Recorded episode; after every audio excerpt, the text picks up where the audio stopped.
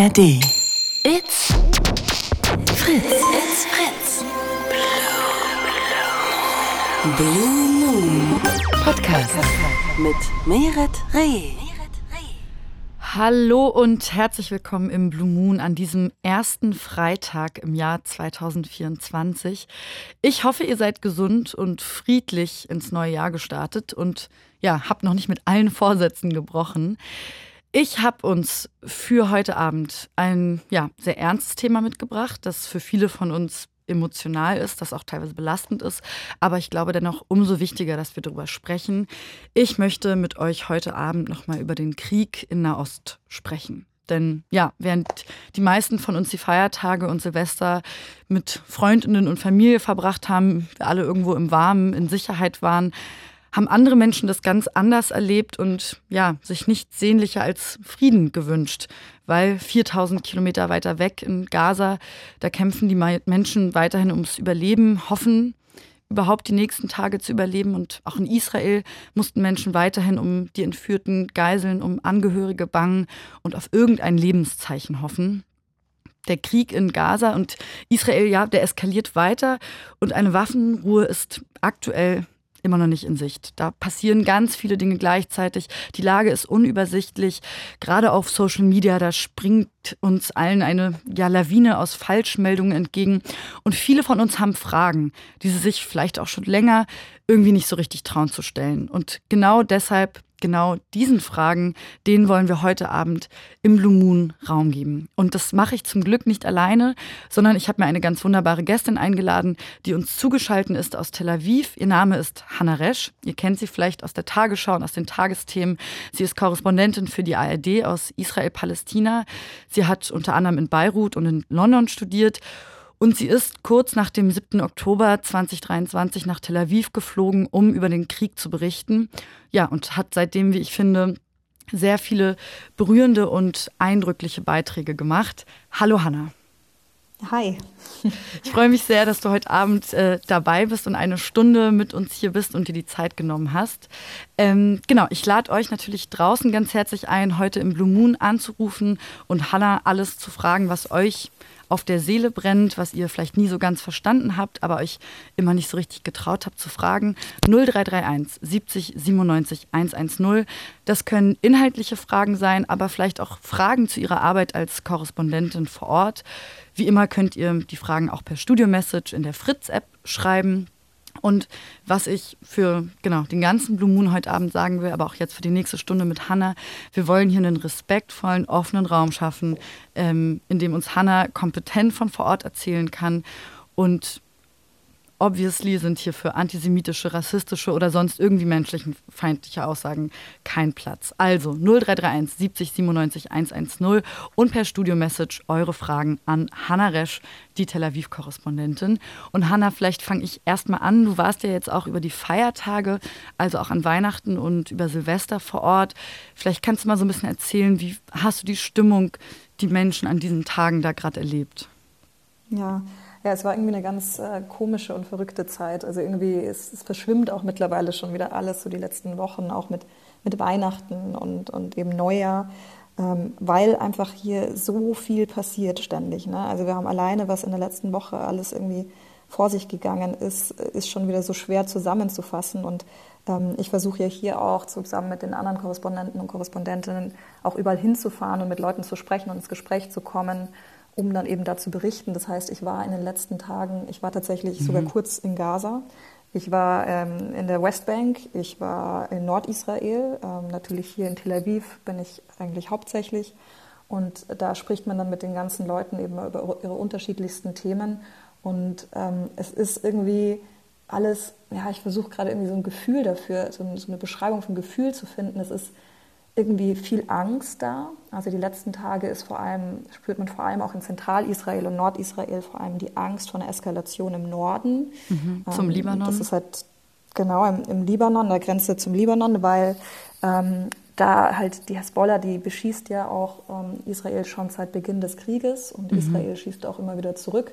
Und jetzt in den letzten Tagen ist, hat sich das Ganze ein bisschen aufgeheizt, weil ähm, ein Hamas-Funktionär in Beirut ähm, umgebracht wurde. Man mutmaßt, das war Israel, die haben sich noch nicht dazu geäußert, aber die Vermutung liegt schon sehr, sehr nahe.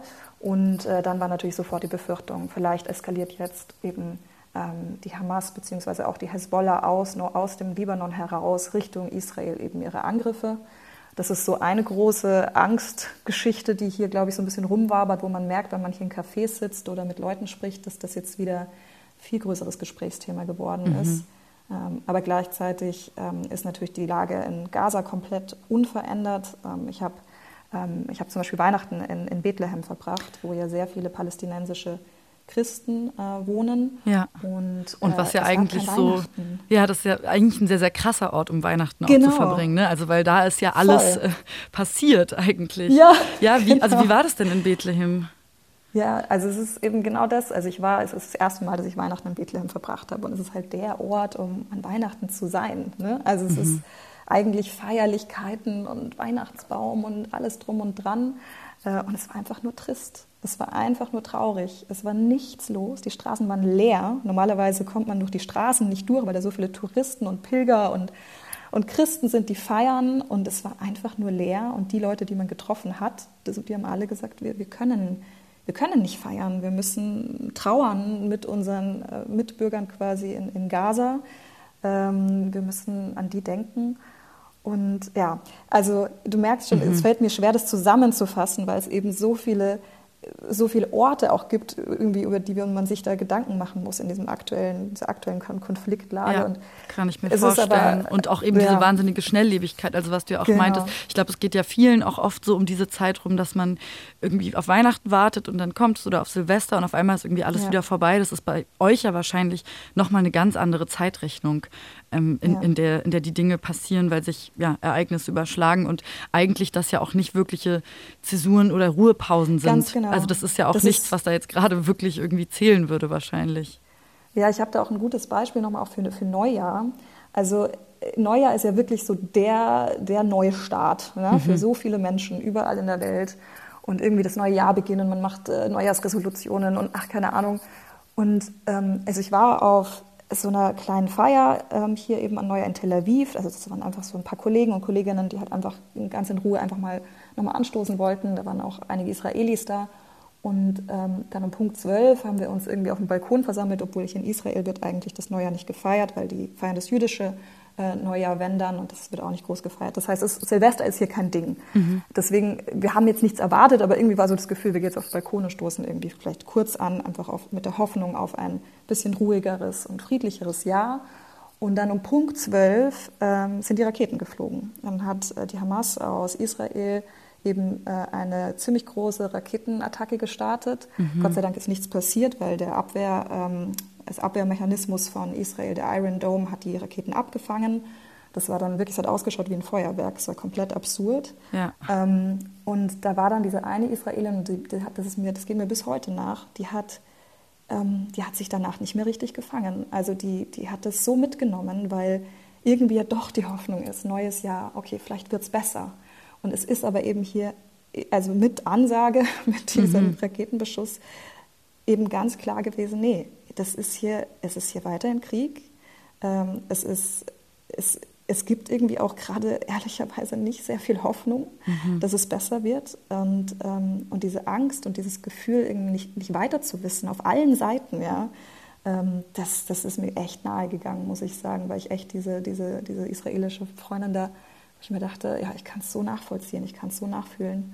Ja. Nur um nochmal so ein Beispiel zu geben. Ja, total, total wichtig, total gut. Also ich kann mir das auch sehr gut vorstellen mit ähm, vielleicht so einer Absurdität, mit der wir dann ja auch sowas wie Neustart blicken oft, dass das eben woanders einfach so eine andere Zeitrechnung ist, dass das da quasi gar keine Relevanz hat. Aber weil du jetzt auch gerade nochmal gesagt hast, so quasi um 0 Uhr kamen die Raketen, das war tatsächlich auch was, was ich dich fragen wollte, ob es sowas wie Feuerwerk an sich sonst gibt an Silvester ähm, in, in, also genau in, in, in Israel, Palästina, weil ich mich erinnern kann, dass nach, ähm, nach der Explosion in Beirut, also im Libanon, mhm. ähm, an, an Silvester dann eben auch auf einmal ähm, Menschen Feuerwerk gestartet haben und alle so waren, was ist los mit euch? Wir sind hier eine tief traumatisierte Gesellschaft, die ja. ähm, einfach diese, diese Explosion noch so in den Knochen stecken haben. Ja. Und jetzt startet ihr ein Feuerwerk. Deswegen hatte ich mich tatsächlich gefragt, ob es genau sowas jetzt da gerade gibt oder eben extra so, ob sowas abgesagt wird, weil wenn man sagt, nee, das weckt zu viel schlechte Erinnerungen oder das sind einfach Geräusche, die,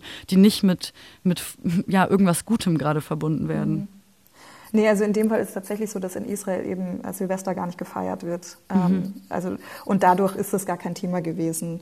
Ähm, also deswegen war das gar keine Diskussion. Also es gab kein Feuerwerk so wirklich. Ähm, und dadurch, nee, genau, okay. gab es ja. es einfach nicht. Ja. Genau, schauen wir vielleicht mal auf Gaza. Du hast ja die letzten Monate für die ARD sehr, sehr viel aus der Situation, also über die Situation aus Gaza berichtet. Und jetzt hast du gerade gesagt, du warst jetzt sogar ähm, die Tage noch mal da, aber eigentlich ist es ja so, dass du eben nicht vor Ort sein mhm. kannst. Vielleicht, genau, kannst du mal so ein bisschen uns beschreiben, wie können wir uns deine Arbeit dann vorstellen, wenn, wenn man da eigentlich nicht reinkommt von, von dem Ort, von dem ja. man berichtet? Ja, ja, also es ist, ähm, es ist echt eine verzwickte Lage. Also es ist ähm, total schwierig, weil im Endeffekt, was, wir müssen uns halt zu 100 Prozent auf die Kollegen und Kolleginnen vor Ort verlassen. Und das mussten wir von Sekunde eins an, weil eigentlich äh, dürfen keine internationalen Journalisten und Journalistinnen einreisen. Dagegen haben jetzt halt auch tatsächlich äh, manche Nachrichtenorganisationen sogar geklagt. Sie sagen, sie verlangen von Israel, jetzt einreisen zu dürfen, auch als internationale Journalisten und Journalistinnen. Aber da hat sich bisher noch nichts getan. Und das heißt, ich glaube, bis auf eine CNN-Journalistin war noch kein internationales Medium in Gaza. Mhm. Ähm, das ist eben mit der Einschränkung, ich habe ja gesagt, ich war jetzt auch gerade da. Ähm, es gibt von der israelischen Armee geführte Embedded Tours. Das heißt, die israelische Armee nimmt dann uns Journalisten mit. Ähm, das, wir kriegen dann halt das zu sehen, was sie uns natürlich auch mhm. zeigen wollen. Ne? Also das ist immer das Problem an Embedded. Äh, das heißt auch, da kommt man nicht in Kontakt mit, die, mit, der Zivilbevölkerung, sondern man geht halt in Gebiete, die die IDF, also die israelische Armee, für sicher befindet. Und zum Beispiel mir wurde dann, also ich war bei so einer Tour dabei, wo uns ein Tunnelsystem gezeigt wurde. Diese Aber berühmten Tunnelsysteme, von denen genau. eben gerade so viel die Rede auch ist, ja. Genau, die halt komplett, also komplett äh, Gaza ist ja im Endeffekt untertunnelt von eben diesen Tunnel, die die Hamas gebaut hat, wo dann auch eben der Raketenbeschuss eben draus auch kommt und wo auch eventuell Geiseln sind und so weiter und so fort. Mhm. Und, aber das gibt uns natürlich nicht den Einblick, den wir auch brauchen. Wir bräuchten natürlich auch den Einblick für, also was genau vor Ort eben vor sich geht. Und den kriegen wir nicht, aber Gott sei Dank haben wir unfassbar fähige und mutige ähm, Kollegen und Kolleginnen vor Ort, die das von Tag 1 an gemacht haben. Und ich habe so eine Bewunderung für diese Menschen, weil ohne die würden wir keine Bilder sehen aus Gaza, wir würden nicht wissen, was vor sich geht. Und das sind ja alles Leute, die nicht nur Journalisten und Journalistinnen sind, sondern die sind ja auch alle noch betroffen. Mhm. Ja, also die haben wir auch zum Beispiel, Familien. wir haben Genau, die haben ja, die, ja, die sind ja, die leben dort. Die, das ist, das ist deren, ja, das ist ja ein Land. Mhm. Ähm, das heißt, ähm, sie müssen dann eben von einer Situation berichten, von der sie selbst auch betroffen sind. Und ähm, wir haben mehrere Kollegen und Kolleginnen vor Ort. Ähm, einen, den haben wir auch in unserer Berichterstattung immer wieder genannt, einfach weil der auch sich damit einverstanden erklärt hat, dass sein Name auch in den Medien veröffentlicht wird, weil das ist auch nicht unbedingt selbstverständlich, weil viele wollen wollen das auch nicht, weil sie Angst haben, dass das irgendwelche Konsequenzen für sie hätte. Mhm. Aber wir haben zum Beispiel unseren Kollegen Mohammed und, ähm, und für der, den hatte das ja ähm, tatsächlich ein bisschen Konsequenzen schon, ne? Der, du meinst jetzt der Krieg oder? Äh, nee, das sowieso, aber auch eben zum Beispiel, wenn ich es richtig verfolgt habe, dass das für ihn, weil er sich als Journalist zu erkennen mhm. gibt, er jetzt gerade ja. äh, auch Schwierigkeiten hat, irgendwo einen sicheren Ort zu finden. Ja, genau. Ja, ganz genau. Also der musste fliehen mit seiner Familie. Also man muss auch sagen, in den ersten Tagen des Krieges oder in den ersten zwei, drei Wochen hat er 15 Familienmitglieder verloren in Raketenangriffen, ähm, hat trotzdem für uns weiter berichtet. Dann musste er fliehen, weil der kommt aus Gaza-Stadt, die ja komplett evakuiert werden sollte eigentlich. Und der, komplett, der komplette Nordteil von Gaza sollte ja evakuiert werden. Das heißt, er ist mit seiner Familie dann in den Süden geflohen. Ähm, dann hat er dort mit seiner Familie Unterschlupf gesucht und dann wurde aber das Gebiet, in das er geflohen ist, wieder evakuiert nach ein paar Wochen. Ähm, und dann mussten sie ganz in den Süden runter, nach Rafah, an die Grenze zu Ägypten. Mhm. Und dort wollte er mit seiner Familie eben äh, in ein Haus einziehen, wo sie eben Unterschlupf gefunden noch hätten. Und der Vermieter hat aber dann ganz klar gesagt, und auch die Leute, die in diesem Haus gelebt haben, sie wollen Mohammed nicht da haben. Sie wollen, sie wollen nicht, dass er da ist, weil er eben Journalist ist und die Angst einfach groß ist, dass Israel Journalisten wirklich tatsächlich direkt als Ziel nimmt und dementsprechend halt dann ja auch die Leute drumherum. Und das heißt, er musste sich dann alleine wieder zurück auf den Weg machen mit seinem Auto, wieder in die Zentralregion, wo er jetzt seit einiger Zeit schon wieder an einem Krankenhaus quasi ausharrt. Da schläft er im Auto und sieht seine Familie extrem selten. Ich habe heute mit ihm länger telefoniert und er hat es heute geschafft, nach ein paar Tagen das erste Mal seine Frau wieder zu sehen. Und äh, sie mussten sich dann quasi in einen anderen Treffpunkt irgendwie zurechtlegen, was super schwierig ist, weil auch sich da vor Ort zu bewegen total schwierig ist. Also er hat mir beschrieben auch, ähm, dass er mit dem Auto teilweise in dem Süd, also in Rafah, in diesem Ort da gar nicht mehr durchkommt, weil man muss sich vorstellen, dass da so viele Zehntausende, Hunderttausende Menschen jetzt sich mittlerweile sammeln, mhm. dass die Straßen einfach voll von Menschen sind. Ähm, und heute hat er es aber geschafft, eben seine Frau zu treffen, außerhalb dieses Gebäudes, wo eben die Leute ihn gar nicht haben wollen als Journalisten. Ähm, das hat ihm, glaube ich, heute sehr gut getan. Aber man muss sich die Situation mal vorstellen. Ne? Geflohen, Leute verloren und dann ähm, irgendwie kannst du noch nicht mal deine Familie besuchen wegen deinem Job, den du ausführst. Das ist, äh, ja, ist eigentlich unvorstellbar. Total und auch einfach irgendwie wirklich sehr, sehr eindrücklich und bewegend. Und für ihn, also war das aber nie eine Option, quasi dann diesen Job jetzt gerade nicht mehr zu machen, sondern für ihn ist es so, dass er sagt, okay, es ist so wichtig zu berichten, was hier passiert, dass ich ja, dem Beruf jetzt trotzdem nachgehe, auch wenn ich meine Sicherheit riskiere. Ja, ja, also schon. Und ich glaube aber auch, mm, also ich glaube, es gab auch Momente, wo er auch nicht mehr konnte. Das hat er auch ganz deutlich so gesagt. Ähm, das, dann geht einfach nichts mehr. Ne? Also wenn du so viel gesehen hast, so viele, so viele Tote, so viel Leiden. Ähm, er hat mir immer wieder beschrieben, die eindrücklichste Situation. Ich werde auch den Tag nie vergessen, wo ich da mit ihm telefoniert habe. Das war als eben der Norden evakuiert wurde. Das war, glaube ich, für ihn so mit der schlimmste Tag äh, in diesem Krieg, interessanterweise, weil es da gar nicht um Tod geht, obwohl so viele tausende Menschen gestorben sind und er auch so viele Tote gesehen hat und so viele Verletzte. Für ihn war der schlimmste Tag der eben, an dem diese ganzen Menschen aus Nordgaza in den Süden fliehen musste. Und er hat für uns gedreht an dem Tag und sollte eben so ein bisschen die Stimmung einfangen, wie geht es den Leuten, die jetzt da wirklich teilweise nur mit ein, zwei Taschen da in den Süden fliehen und nicht wissen, wo, wo es hingeht. Und ich meine, das sind ja Familien, ne, das sind Leute wie, wie du und ich, die, haben, die sind mhm. zur Schule gegangen, die hatten ihre Arbeit. Also man denkt immer, immer wenn man an Geflüchtete denkt, denkt man immer nicht an die Geschichten, die dahinter stecken. Das sind ja ganz normale Menschen, die mhm. ganz normale Leben geführt haben. Ja. Auch gerade in, gerade in, in einer Region wie Gaza, die ja einfach sehr, ja. sehr lange schon, also wo, ne, wo, was du auch gerade meintest, Land, also da sind, da ist Infrastruktur gewesen, muss man sagen, aber das sind jetzt nicht ja. Zelte, wenn man an, an, an, an Geflüchtete denkt, so, sondern, sondern einfach nee, ähm, institutionalisierte genau, also ein, ja, eine institutionalisierte Gegend mit, mit ganz genau, viel Infrastruktur. Ganz normale Städte, so also ja. mit allem drum und dran, Cafés, Restaurants und so weiter. Und genau, und für ihn war dieser Moment, dann, als die dann da, ähm, als diese Menschen dann da gekommen sind und sie haben sich nicht filmen lassen, weil sie so, sich so geschämt haben, eben plötzlich nicht mehr diese normalen Leute zu sein, sondern plötzlich Geflüchtete zu sein.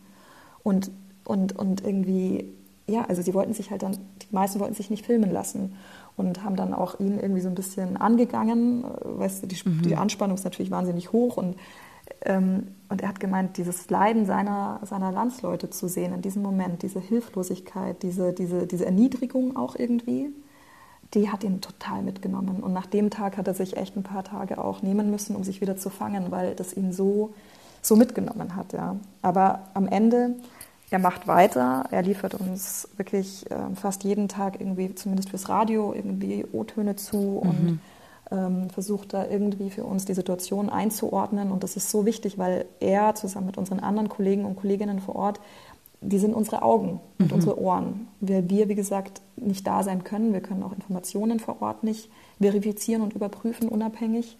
Und deswegen sind diese, diese Kollegen und Kolleginnen vor Ort so, so unheimlich wichtig für uns. Und ähm, in Mohammeds Fall ist es jetzt so, der möchte eigentlich raus. Also der hält es nicht mehr aus, die Situation was für uns natürlich, also wir hoffen natürlich für ihn, dass er es schafft und wir versuchen ihn da auch zu unterstützen. Und gleichzeitig ist es für uns natürlich ein unheimlicher Verlust und auch für unsere Berichterstattung. Mhm. Ähm, Ja. Ah ja, interessant. Das ist ja, also so, ja, irgendwie, dass man da selber dann diesen, diesen journalistischen, äh, in deinem Fall und vielleicht aber eben natürlich auch menschlichen äh, Teil in sich spürt. Ne? Also so genau. dieses, okay, für ihn als Menschen wünsche ich mir natürlich einfach nur Sicherheit und für Ganz uns genau. mit unserer journalistischen Sorgfaltspflicht ist es total wichtig, da eben so wichtige Leute zu haben. Ich glaube aber auch, dass es ganz wichtig ist und deswegen danke auch, dass du jetzt quasi auch ein bisschen ausführlich über Mohammed gesprochen hast, dass man diese diese Geschichten hinter den Zahlen mal so ein bisschen greifbar macht. Also das war was, was ich in einem Deutschlandfunk-Podcast zuletzt gehört habe, dass auch hier in Deutschland viele palästinensische Menschen das Gefühl haben, dass ja, Gaza insgesamt vielleicht zu wenig Aufmerksam bekommt, Aufmerksamkeit bekommt, aber wir auch die Menschen überhaupt als solches nur als Zahlen wahrnehmen und, und wir aus diesen Zahlen Geschichten machen müssen. Und deswegen, ja. genau, ist es, glaube ich, ganz wichtig, eben so sowas zu hören und, und, und das in dieser Allumfassenheit mal zu hören auch. Ähm, ich habe vor ein paar Wochen auch die Meldung gelesen, dass Israel laut Experten in Gaza eine ja, der zerstörerischsten Offensive der Geschichte führen würde. Vielleicht mit den Informationen, die du auch da vor Ort hast, kannst du mal noch mal ein bisschen zusammenfassen, was bedeutet das denn gerade konkret? Wie ist die Lage zurzeit in Gaza? Hm. Ja, also es ist, ich finde es immer so, ich meine, wir, wir machen ja auch viele Live-Schalten für die ARD und so und es ist immer, die, die Worte, die wir wählen, sind ja immer die humanitäre, äh, die humanitäre Lage ist katastrophal. Mhm. Und ich, ich gebe dir total recht. Das Problem daran ist, es ist so abstrakt und es ist so irgendwie so ein komischer Begriff für das, was da eigentlich vor sich geht. Und äh, also genau, lass uns da mal kurz hinschauen, was, was es eigentlich heißt. Im Endeffekt bedeutet das auf so vielen Ebenen Verschiedenes. Es das heißt, also es fängt lo, es geht eben los mit dieser militärischen Operation. Ja? Die militärische Operation hat erst mit, mit Bombardements begonnen von israelischer Seite und dann eben ist diese Bodeninvasion ähm, passiert. Das heißt, Israel ist mit Bodentruppen reingegangen und was das bedeutet eben ist, dass komplette Stadtviertel im Endeffekt ausgelöscht worden sind. Ähm, also es gibt, man kann das auch, auch googeln, man kann sich eben Stadtviertel und, und ganze Städte eigentlich auch vor allem im Nordteil von Gaza anschauen, äh, vor äh, den Bombardierungen und danach. Und es ist einfach im Norden fast nichts mehr übrig. Also es ist irre. Also und da ist auch die Frage, wenn wir irgendwann mal über das danach sprechen, mhm. es ist eigentlich unvorstellbar, was danach. Also es gibt nichts, wo diese Menschen hin zurückkehren können. Es ist, es ist einfach weg. Ja? Und das heißt, die, die Menschen mussten eben alle fliehen aus diesen Gebieten, nicht nur aus dem Nordteil, sondern mittlerweile sind die, die Gebiete, die als sicher von Israel deklariert werden, und das sind sie oft eben trotzdem nicht, weil sie trotzdem weiterhin dann oft bombardiert worden sind, ähm, also die einzigen Gebiete, die da noch sicher sind, sind eben im Süden. Mhm. Und also wie gesagt, Sicherheit muss man immer in Anführungsstrichlein da ganz klar setzen.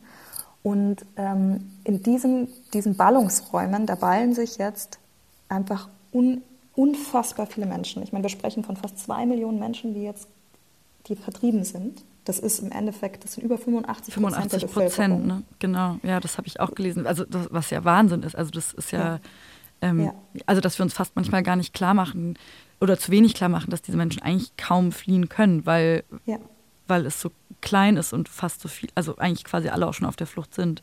Aber genau. ja, okay, genau, du warst also im Süden. Genau, und das, also, das sind, das sind eben diese Geflüchteten, die keinen Unterschlupf finden, logischerweise. Ich meine, die, die meisten, also die Fluchtorte, die ersten Fluchtorte waren immer UN-Schulen und äh, Krankenhäuser, weil die Hoffnung war, dass die nicht bombardiert werden. Und da gibt es ja auch Infrastruktur wie Wasser, Bäder und so weiter und so fort. Ähm, und die sind maßlos überlastet. Also äh, Mohammed hat mir gesagt, in dem Krankenhaus, wo er bleibt, sind 35.000 Zivilisten aktuell. Das ist ein Krankenhaus mhm. mit 35.000 Zivilisten.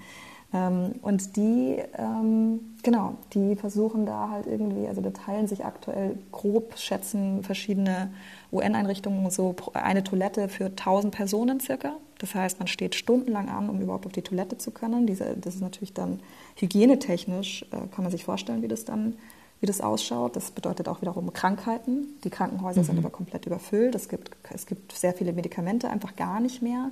Zum Beispiel Schmerzmittel sind eigentlich auf dem, sind eigentlich auf dem Markt fast nicht mehr zu finden. Ähm, dann, dann hast du das Problem mit Wasser und, und, und, und Essen. Also sauberes Trinkwasser zu bekommen ist super schwer. Auch dafür müssen sich Leute stundenlang teilweise anstellen. Ähm, und, und das größte Problem, das ist auch das, was die UN jetzt die letzten Tage und äh, jetzt sind es, glaube ich, sogar schon über eine Woche oder länger vermehrt immer wieder darauf hingewiesen hat, ist halt die, die Situation des, des Hungers. Also es gibt, es gibt einfach nicht genügend Hilfsgüter und ich glaube, es ist ganz gut zu erklären. Also der Gazastreifen ist ja immer schon abgeriegelt gewesen. Der ist ja immer schon kontrolliert worden. Also was reinkommt und rauskommt, ist immer schon kontrolliert worden von mhm. Israel. Und ähm, normalerweise hat es eben 500 Lkw-Ladungen an Hilfsgütern jeden Tag gebraucht, um Gaza quasi am Laufen zu halten.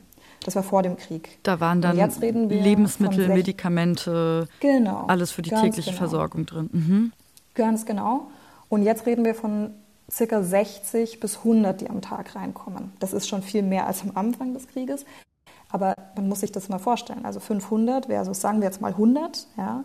Und dann fällt, fallen ja ganz viel, also fällt ja ganz viel ähm, äh, Lebensmittelherstellung, die innerhalb von Gaza gelaufen ist, jetzt zum Beispiel äh, Gemüseanbau und so. Das gibt es ja nicht mehr aktuell. Es gibt keine Agrarkultur mehr jetzt momentan in Gaza wegen dem Krieg.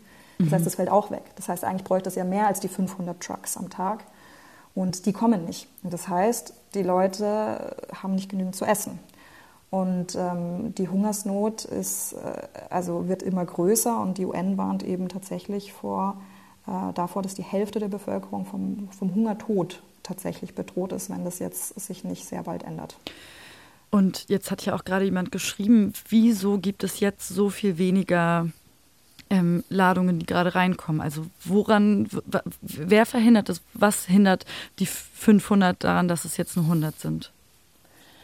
Also Israel sagt ganz klar, sie ähm, also sie haben an sich nichts gegen Hilfsgüter. Das Problem ist, dass sie, dass, dass sie Sorge haben, dass die Hamas quasi die Kontrolle über diese Hilfsgüter quasi übernimmt oder dass sie zu falschen Zwecken verwendet werden.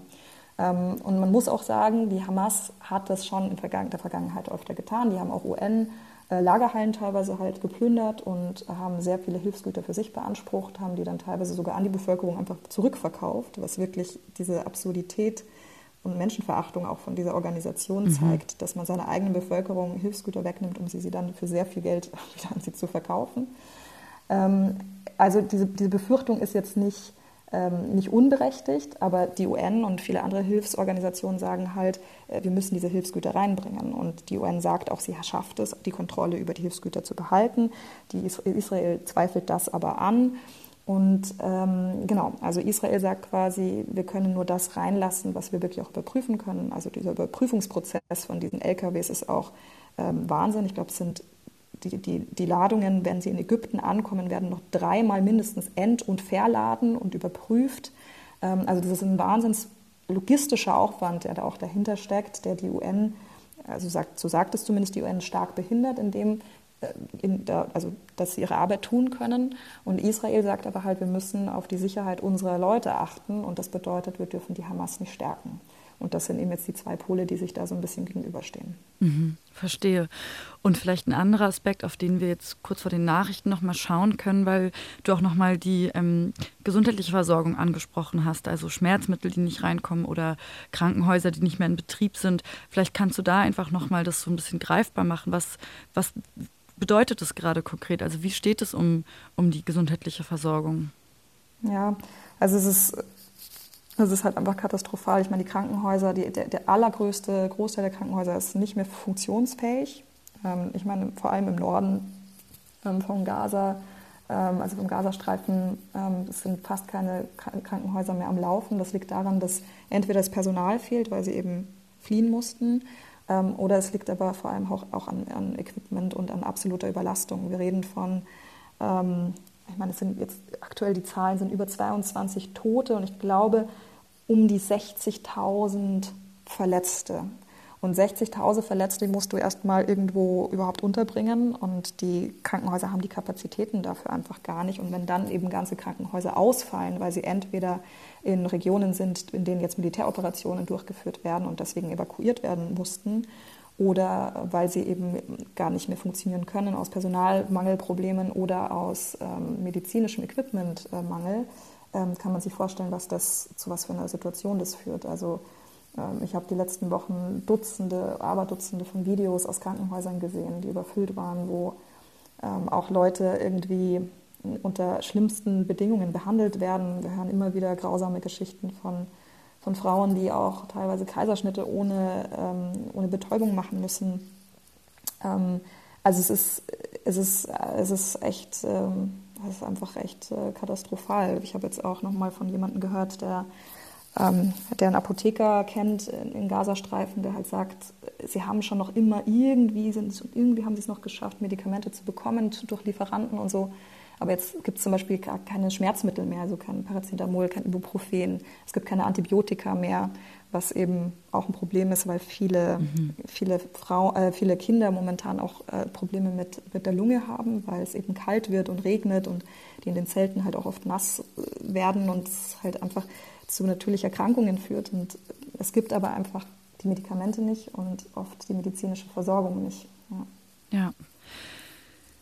Ja, vielen Dank schon mal ähm, bis hierhin, Hanna. Ähm, es kamen jetzt ein paar Fragen, die eingetrudelt sind, auch zu Hamas. Du hast sie auch gerade schon angesprochen. Ähm, ich würde sagen, wir gehen einmal kurz in die Nachrichten und hören uns danach gleich wieder und nehmen diese Fragen auf. Wir sprechen heute im Blue Moon über den Krieg in Nahost. 0331 70 97 110 ist die Nummer zu uns ins Studio. Hanna Resch, die Tel Aviv-Korrespondentin, ist heute tollerweise mit uns und ähm, genau, erzählt uns ganz viel von vor Ort. Wenn ihr Fragen habt, äh, ruft an oder schreibt ähm, eure Fragen per Studio-Message. Wir gehen einmal schnell in die Nachrichten und hören uns gleich wieder. Bis gleich. It's Fritz. It's Fritz. Blue Moon. Mit Meret Reh. Und weiterhin Hanna Resch bei uns in der Leitung in Tel Aviv. Wir sprechen heute Abend über den Krieg in Nahost und haben jetzt gerade ein bisschen ähm, ja, Eindrücke und Berichte gehört von Hanna aus der Lage in Gaza. Und es kamen jetzt ein paar Fragen von euch äh, zu Hamas, nämlich zum Beispiel auch, wie was du bisher wahrgenommen hast, Hanna, wie die Unterstützung vor Ort von den PalästinenserInnen für die Hamas ist. Ich meine, du hast jetzt gerade schon ein bisschen erzählt, ähm, eigentlich gibt es genug Eindrücke, dass die Hamas auf jeden Fall nicht für die palästinensischen Menschen arbeitet, sondern eigene Interessen hat. Ähm, aber ja, wie, wie, wie ist da deine Wahrnehmung? Wie ist ähm, die, die Unterstützung für die Hamas? Ja, die Frage ist so ein bisschen, wo. Also ähm, im Gazastreifen ähm, ist es anders als zum Beispiel im Westjordanland. Ähm, also es gibt, ähm, es gibt Umfragen, äh, die genau dieses Thema auch aufgegriffen haben und mal gefragt haben, wie, wie eben Palästinenser das Ganze sehen, wie die Unterstützung sich vielleicht auch verändert hat. Äh, es gab eine Umfrage von einer unabhängigen palästinensischen, von einem unabhängigen, unabhängigen palästinensischen Meinungs- Forschungsinstitut, das äh, Palestinian Center for Policy and Survey Research, das hat angefangen, äh, Ende November diese Umfrage aus durchzuführen. Ähm, und das ging dann bis Dezember. Und die haben über 1000 Palästinenser befragt. Und in dieser Umfrage ging es natürlich auch darum, wie eben die Palästinenser die Unterstützung für diese, beziehungsweise wie die das wahrgenommen haben mit dem 7. Oktober, mit diesem Angriff der Hamas. Aber es ging eben auch darum, ähm, wie die Unterstützung für die Hamas eben vielleicht gewachsen oder abgenommen hat. Und sie ist eindeutig gewachsen tatsächlich. Ähm, sie hat sich verdreifacht seit September mhm. Äh, in diesem Zeitraum.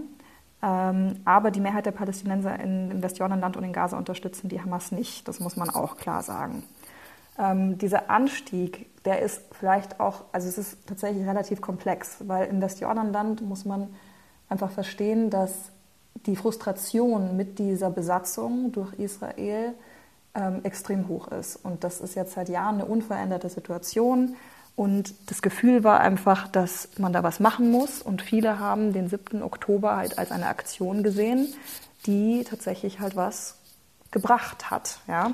Also Dazu quasi die, das, die palästinensische Sache auch wieder so ein bisschen auf die Agenda gebracht, dass genau, man wieder genau, drüber genau. spricht zum Beispiel oder? Ja, also, man, also wie gesagt, das ist, das ist echt ein kompliziertes Thema, weil also die palästinensische Autonomiebehörde, die im Westjordanland quasi die Verwaltung und äh, die Regierung im Endeffekt ist, die wird halt als korrupt und unfähig oft von den Palästinensern das Jordanland wahrgenommen. Das ist einfach eine, ein, also sie haben das Gefühl, dass sie nichts für ihr Wohl tun, nichts dafür, dass sich die Situation irgendwie ändert, auch mit der Besatzung. Es gab ja schon seit Jahren auch keine Verhandlungen mehr irgendwie in Richtung Zwei-Staaten-Lösung oder sonstiges. Und viele fühlen sich da wahnsinnig frustriert und haben das Gefühl, es muss doch jetzt einfach mal was getan werden.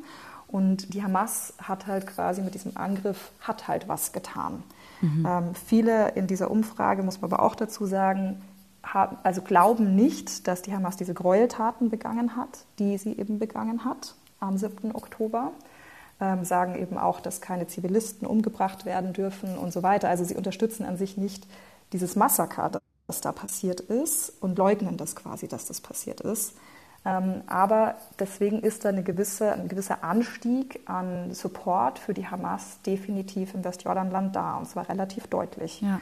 Ähm, Weil du jetzt gerade sagst, dass es da auch eine gewisse Leugnung gibt. Ähm, ich, das das habe ich auch ähm, gelesen oder beziehungsweise, dass ähm, dass zum Beispiel auch in, in, in Gaza einfach teilweise keine Information es darüber gegeben hätte. Also dass ein Zugang zu Bildern von dem, von dem Massaker am 7. Oktober teilweise ja. nicht, nicht, nicht, nicht da gewesen wäre. Wie, wie würdest ja. du das also einordnen? Also, mhm. also es ist, das ist ja auch total spannend, da können wir auch gleich nochmal irgendwie drüber reden. Das ist also in Israel andersrum äh, genauso. Ne? Mhm. Also äh, man, es werden halt die Bilder gezeigt, die für die eigene Seite quasi stehen. Das heißt, in, also wir, wir, sind jetzt ja immer noch im Westjordanland, zu Gaza würde ich gleich nochmal kommen, weil es wirklich nochmal einen Unterschied macht. Mhm. Aber im Westjordanland ist es so, dass die Bilder nach dem 7. Oktober die dann äh, zu sehen waren, vor allem dann natürlich die Militär, der militärische Angriff von Israel auf, auf Gaza waren. Also da sind diese, diese Massakerbilder und so, die sind nicht wirklich angekommen und Israel hat ja auch relativ bewusst entschieden, viele Bilder von den Massakern gar nicht zu veröffentlichen, aus personenschutzrechtlichen Gründen, beziehungsweise weil sie gesagt haben, sie wollen die Würde von diesen Menschen wahren. Das heißt, man mittlerweile, klar, wenn man sucht, findet man sehr, sehr viele Bilder von wirklich absolut grausamsten Szenen vom 7. Oktober. Ähm, aber man muss halt aktiv danach suchen und vor allem eben im, im Westjordanland wurden die halt jetzt nicht, nicht veröffentlicht und dadurch nicht gesehen und dadurch auch nicht wahrgenommen und dadurch eben auch geleugnet. Ja. Ähm, so würde ich das schon sagen. Und in, in Was Gaza. ja irgendeine Annäherung total schwierig macht, wenn man ja. das Gefühl hat, okay, wir haben gar nicht die, die gleichen Informationen auf dem Tisch, also wir haben gar nicht die gleiche Basis, auf derer wir eigentlich uns unterhalten oder begegnen könnten, weil wir mit so anderen Brillen auf, auf, auf verschiedene Geschehnisse gucken. Ja, es zeigt halt auch eben diese Verfahrenheit, ne? Also dieses, dass jeder halt sehr fokussiert ist auch auf sein Leid, was ja auch irgendwo verständlich ist. Also nach dem 7. Oktober habe ich mit so vielen Menschen hier gesprochen, die auch Friedensaktivisten in Israel waren, ähm, die einfach gesagt haben, mein Herz ist so voller Schmerz und mhm. so voller Leid, weil meine Mutter, meine Cousine, mein Bruder, mein wer auch immer, entweder vergewaltigt, äh, getötet, ähm, das Haus zerstört, verschleppt wurde, dass diese, das, diese, dieses Leid einfach verhindert, ähm, Empathie für die andere Seite zu empfinden. Und genauso ist es andersrum, dass mhm. die Leute in der, im Westjordanland ähm, oder eben auch natürlich in Gaza selbst betroffen, natürlich sagen, die werden, ne, also es sterben Tausende von Menschen hier äh, in Gaza. Ähm, gefühlt, das ist das, was sie sagen, sie fühlen sich, als würden sie quasi abgeschlachtet werden. Und dann äh, natürlich sagt man da, hat man natürlich auch keine Empathie mehr mit der anderen Seite. Mhm. Und das ist das große, große Problem, das, glaube ich, hier auch ein, eine Lösung dieses Konfliktes ja schon seit Jahrzehnten äh, extrem schwierig bis unmöglich macht. Aber nochmal, um auf deine Frage, nur um die fertig quasi zu beantworten. Ja, gern, noch genau, ja. also in, in Gaza, ähm, in Gaza ist es ein bisschen anders. Da also ist zwar die, der Hamas-Support auch ein kleines bisschen angestiegen, aber tatsächlich viel weniger als im, im Westjordanland. Und ich habe, also es gibt jetzt immer mehr Berichte, das sind sehr vorsichtige Berichte, weil diese Berichte sind sehr gefährlich für die Leute, die sie veröffentlichen, dass tatsächlich der, der, der Support für die Hamas extrem nach unten geht. Also es gibt jetzt erste Menschen, die auf den Straßen ähm, wirklich ganz lauthals einfach ähm, rumschreien und sagen, die Hamas soll verschwinden und sie sollen gehen und sie sollen sie in Ruhe lassen und sie, sie haben ihr Leben zerstört. Es gibt Szenen, die beschrieben wurden von zum Beispiel einem Hamas-Mitglied, das äh, einfach auf dem Markt war, um Essen für, zu versuchen zu kaufen. Und das Essen ist aktuell sehr, wird sehr teuer auf den Märkten angeboten. Und dann wurde ihm gesagt, es kostet halt, weiß ich nicht, 10, 10 Shekel. Und er hat dann gesagt, aber ich bin Hamas-Mitglied, um quasi einen günstigen Preis zu bekommen. Und er wurde verprügelt. Der wurde vom Markt getrieben. Mhm. Ähm, und das sind Sachen, die vor dem Krieg sich niemand getraut hätte in, in Gaza. Also Kritik an der Hamas ist und war lebensgefährlich. Und äh, mittlerweile, und das ist das, was ich so von vielen Menschen, auch mit denen ich gesprochen habe in Gaza, was sie sagen, die Angst ist weg, weil einfach niemand mehr was zu verlieren hat. Und es sehen schon viele die Hamas auch absolut verantwortlich für das, was in Gaza gerade passiert. Ähm, und deswegen ist es sehr spannend zu beobachten, wie das, wie das weitergehen wird, weil ähm, offensichtlich sich da der Wind in, in, innerhalb vom Gazastreifen selbst gerade ziemlich, ziemlich dreht. Ja. Ja, interessant. Ähm, genau, wenn wir vielleicht wirklich auch mal auf die in Anführungszeichen andere Seite gucken. Ähm, du hast jetzt gerade schon gesagt, also in Israel wird über, also wird auch auf eine spezielle Art und Weise über Gaza gesprochen, nämlich in der Hinsicht, dass, das habe ich nämlich auch mal gehört, dass teilweise in israelischen Medien es kaum Bilder aus einem zerstörten Gaza gibt. Ähm, mhm. Wenn, und, und vielleicht eben auch dafür, wie du gerade gesagt hast, auch teilweise in, gar nicht so viel Platz wäre. Also wenn wir ähm, mal gucken auf die, auf die Trauma vom 7. Oktober, wo, woran merkt man die? Wie, wie sind die vielleicht im Alltag zu spüren? Oder, oder welche Geschichten hast du, wo du mit Leuten gesprochen hast, die sich bei dir eingebrannt haben? Hm. Ja, also, also das ist tatsächlich sehr spannend, was du sagst. Ähm, es, also israelische Medien berichten eigentlich ja nonstop. Ähm, also das, die haben so Newskanäle, so 24-7 Newskanäle und da wird auch extrem viel berichtet über die, die Bodeninvasion und so weiter. Aber das Leid der Menschen in Gaza wird tatsächlich nicht gezeigt. Das ist, das ist schon extrem auffällig. Nur, also nur nochmal, um das mhm. zu bestärken, das ist äh, auch was, was ich ähm, sehr stark so wahrnehme. Ähm, und zu den Leuten hier, ja, also ich glaube, es ist irgendwie so ein bisschen komisch, es ist ein komischer Zeitpunkt, weil wir sind jetzt bei drei Monaten circa nach diesem 7. Mhm. Oktober. Und ich glaube, dass jetzt viele versuchen einfach natürlich weiterzuleben. Ne? Also es ist schon in Tel Aviv so ein seltsamer Alltag wieder eingetreten. Leute gehen zur Arbeit, es gehen zur Schule, Leute joggen am Strand, ähm, es wird Sport gemacht. Also es ist so, so absurd normal oft irgendwie, aber über allem hängt halt dieses Trauma, das jetzt echt, ähm, das vielen einfach so tief in den Knochen sitzt und das ist auch einfach nicht, nicht wegzudenken, jetzt irgendwie mehr aus dieser Gesellschaft, die einfach wahnsinnig müde auch ist, habe ich das Gefühl. Also für mich waren so die eindrücklichsten Momente, wenn ich mit ähm, tatsächlich Friedensaktivisten so gesprochen habe. Ich habe einen, zum Beispiel einen Arzt getroffen, den hatte ich vor dem Krieg, äh, ich weiß gar nicht, vor eineinhalb Jahren oder so, hatte ich mal, was hatte ich den mal interviewt und der hat mich damals extrem beeindruckt. Ähm, der kommt aus äh, Netifa Asera, das ist die Gemeinde in Israel, die am nächsten am Grenzzaun von Gaza ist. Ähm, und der ist eben so voller Friedensaktivist. Der hat als Arzt irgendwelche Austauschprogramme mit Ärzten in Gaza organisiert und er war voll oft in Gaza auch, als es noch möglich war. Und ähm, ja, hat immer an Frieden geglaubt. Und ähm, ich habe mit dem gesprochen nach dem 7. Oktober und habe den besucht und habe ihn gefragt, wie, wie, was er für die Zukunft sieht. Also sein, sein, sein Ort wurde auch überfallen. Es wurden auch viele Leute in seinem Ort äh, getötet. Mhm. Ähm, niemand aus seinem engeren Umfeld, aber seine Nachbarn wurden zum Beispiel umgebracht. Er hatte einfach nur Glück, dass er noch am Leben ist. Und er hat, er hat echt dann wirklich, und das hatte, hatte ich Gänsehaut, er hat gesagt, er, er weiß nicht mehr, wie es weitergeht. Er hatte, immer, er hatte immer irgendwie das Gefühl, es wird schon, es gibt eine Lösung.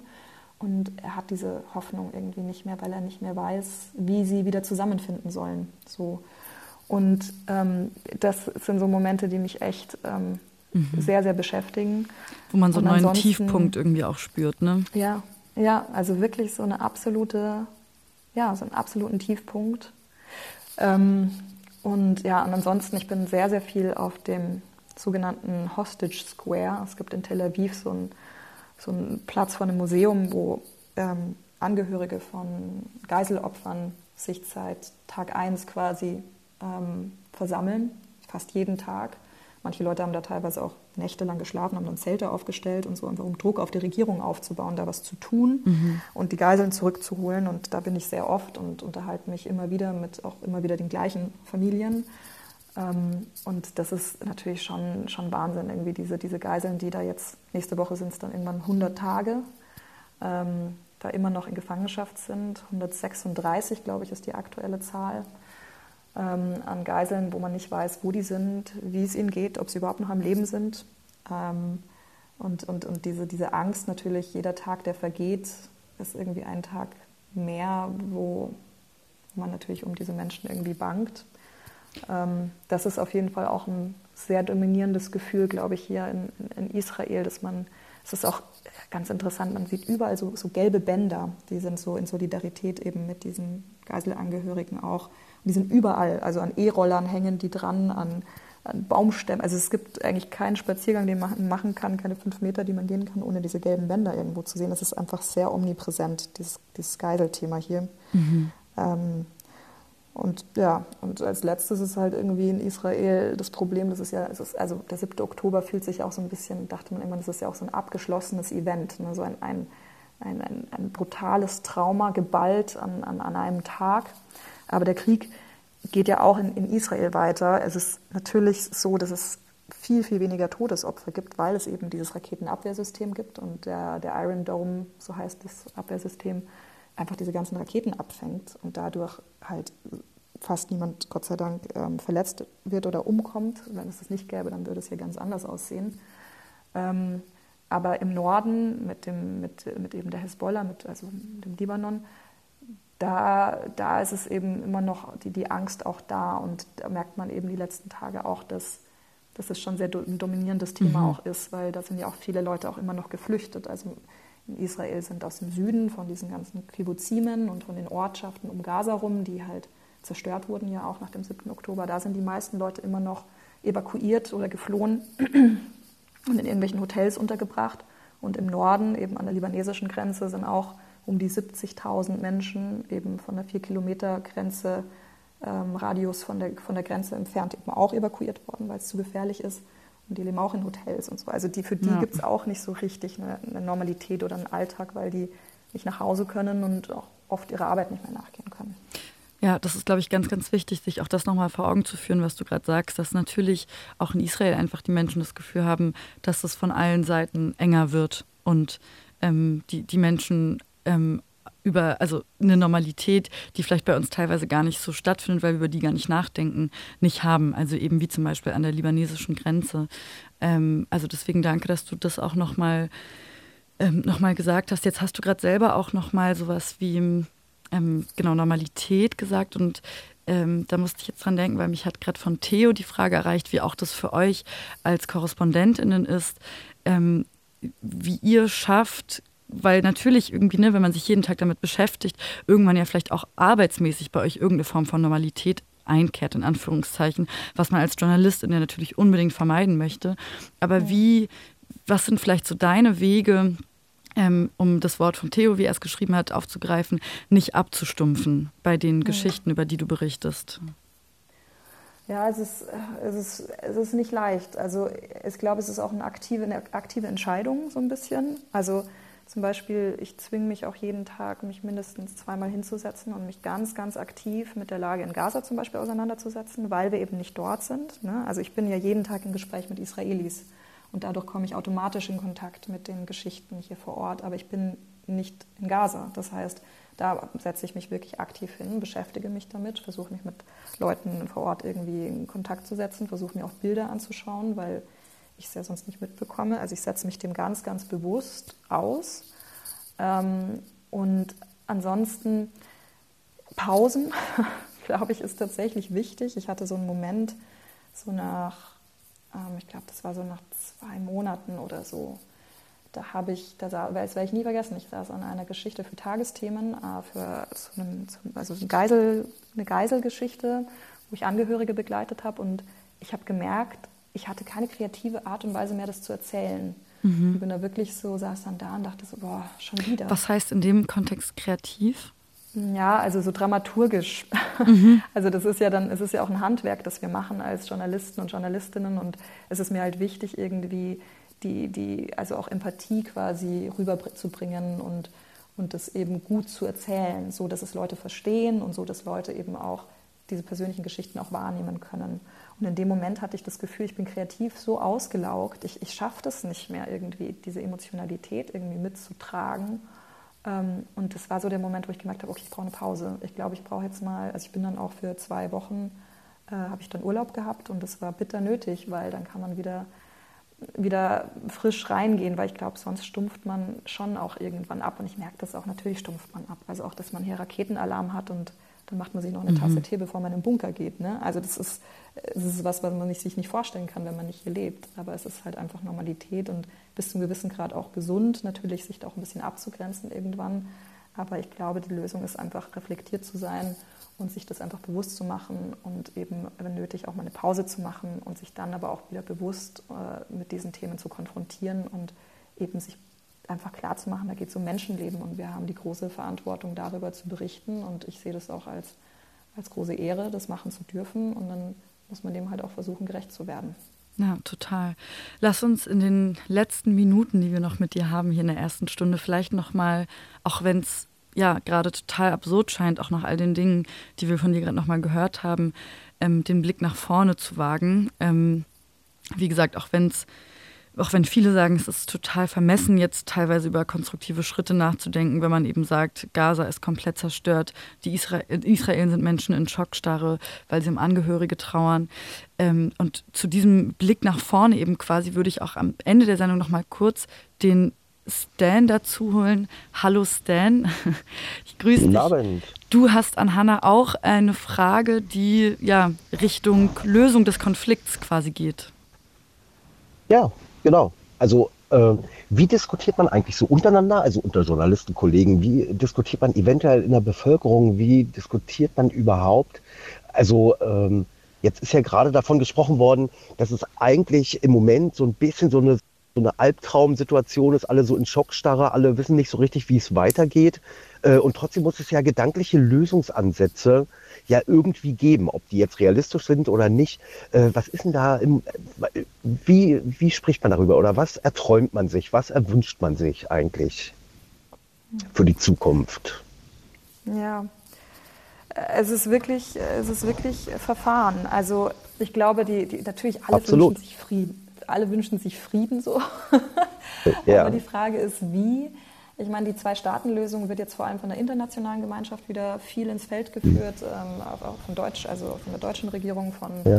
äh, vor allem der äh, US-amerikanischen Regierung wird halt das ganz stark eingefordert, dass man einfach sagt, man geht diesen Prozess, der einfach so stark eingeschlafen ist, wieder an.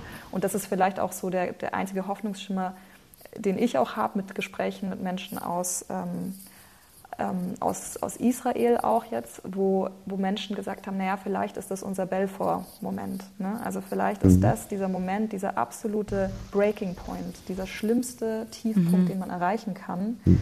Ähm, dass jetzt eigentlich klar ist, es kann so nicht mehr weitergehen. Also dieser Status quo mit einem besetzten Westjordanland, mit ähm, diesem Gazastreifen, der einfach komplett abgeriegelt war, wo eigentlich klar war, dass eben auch irgendwann früher oder später das eine Voll, zu einer Volleskalation führen wird, dass es vielleicht einfach so nicht mehr weitergeht und dass jetzt eben eine Lösung her muss und dass da auch der internationale Druck auch jetzt nicht mehr aufhören wird, da irgendwie eine mhm. Lösung zu finden. Und zusätzlich dazu ist eben einfach, also die Hamas ist am Ende, so interpretieren das viele, äh, auch politisch, jetzt nicht nur militärisch. Ähm, dann ist Netanyahu und seine Regierung brutal in der Kritik. Also mhm. die wenigsten hier in Israel glauben, dass er das politisch am Ende hier überleben wird nach dem Krieg. Mhm. Ähm, und deswegen ist die Hoffnung, dann muss es ja eine neue Regierung geben. Und ähm, auch der, auf der palästinensischen Seite wird eventuell sich ähm, regierungstechnisch was tun und dann mit dem internationalen Druck gepaart. Vielleicht ist dann dieser Druckkessel groß genug, um etwas komplett Neues zu gebären, was dann eben eine Zwei-Staaten-Lösung doch wieder möglich macht. Ähm, oder eine andere Lösung, aber die sehen die meisten eigentlich nicht, nicht für realistisch. Ja, aber das heißt quasi eigentlich auch, wie du es jetzt gerade gesagt hast, mit den Akteuren, die es da gerade gibt, sei es den Hardlinern in der israelischen Regierung, sei es eben ja einer, einer Terrororganisation wie der Hamas, dass, dass wenn die eben vielleicht nicht mehr da wären, dass dann wieder ähm, was Neues nachwachsen kann, was aus dem Trauma, was man jetzt vielleicht eben auch erlebt hat, so doll weiß, okay, jetzt haben, wurde uns auch mal vor Augen geführt, wie schlimm es sein kann. Daraus muss sich was Neues erwachsen, was, was sich wieder mehr an den Tisch setzt gemeinsam. Ganz genau, ganz genau. Ja, möglicherweise muss man aber im, im Moment äh, erstmal trennen, glaube ich. Ne? Also das Nachwachsen ist genau das richtige äh, Stichwort oder das richtige Bild. Ich glaube, so das Typische, ne? wenn zwei sich streiten, die bringen wir erstmal auseinander und dann muss man ja halt erstmal gucken, weil ich glaube, Äh, es gibt ja niemanden, also wahrscheinlich nicht in Israel und im Gazastreifen sowieso nicht, der nicht seine zehn persönlichen tiefen Wunden davon getragen hat. In welcher Form auch immer. Jeder hat ja eine Geschichte zu erzählen. Jeder hat ja irgendwie einen Verwandten, Bekannten, ein Haus, was auch immer, war ja schon mal Thema. Irgendwas verloren. Dieser persönliche Stachel, der sitzt ja so tief, da spricht man mit dem anderen erstmal nicht. Da kann man das Einzige, was man erstmal verlangen kann, ist, dass man dem anderen, ja, ich sag jetzt mal, so viel Respekt entgegenbringt, dass man ihn existieren lässt und nicht ja. weiter drangsaliert. Und dann muss man dann wahrscheinlich auch erstmal gucken, ob es später, irgendwann, wenn die Erinnerungen ein bisschen verblassen und neue Generationen kommen, die das alles nur vom Erzählen kennen, dass die dann eventuell eine Chance haben, wieder aufeinander zuzugehen, weil, also so fühlt sich das zumindest an von dem, was ich jetzt die ganze Stunde hier gehört habe. Mhm. Mhm. Oder? Ja, ich, ja ich, also, ich, ich, also ich würde dir recht geben. Ich glaube nur, dass es leider diese, diese Zeit wahrscheinlich nicht geben wird, in der eine neue Generation heranwachsen kann, die das nur von Hörensagen hört, weil diese Generation wird eine Generation sein, die genauso mit Gewalt aufwächst und genauso, ähm, also vielleicht jetzt nicht mit einem 7. Oktober und vielleicht auch nicht mit einem Gaza-Krieg, wie wir, es ihn, wie wir ihn gerade erleben, aber die Gewaltspirale ist ja, hat ja nicht am 7. Oktober begonnen, sondern diese, die, die Besatzung hat davor schon stattgefunden, ähm, aber auch Angriffe der Hamas auf Israel haben davor schon stattgefunden. Das ist eine, eine Spirale der Gewalt, die seit Jahrzehnten läuft. Und die müsste einfach unterbrochen werden, weil ohne diese Unterbrechung ähm, wird einfach dieser Prozess, den du gerade beschrieben hast, wo ich dir sehr recht gebe, dass der eintreten muss, irgendwann gar keinen Platz haben.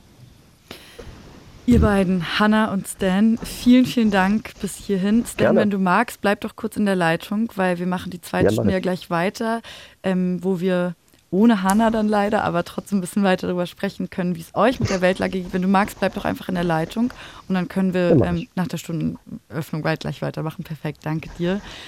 Genau, und Hanna, vielen, vielen, vielen Dank, dass du dir die Zeit genommen hast. Ähm, mit uns heute über, über die Situation vor Ort zu sprechen und Einblick in deine Arbeit zu geben. Ich glaube, das war wirklich sehr, sehr wertvoll und sehr eindrücklich.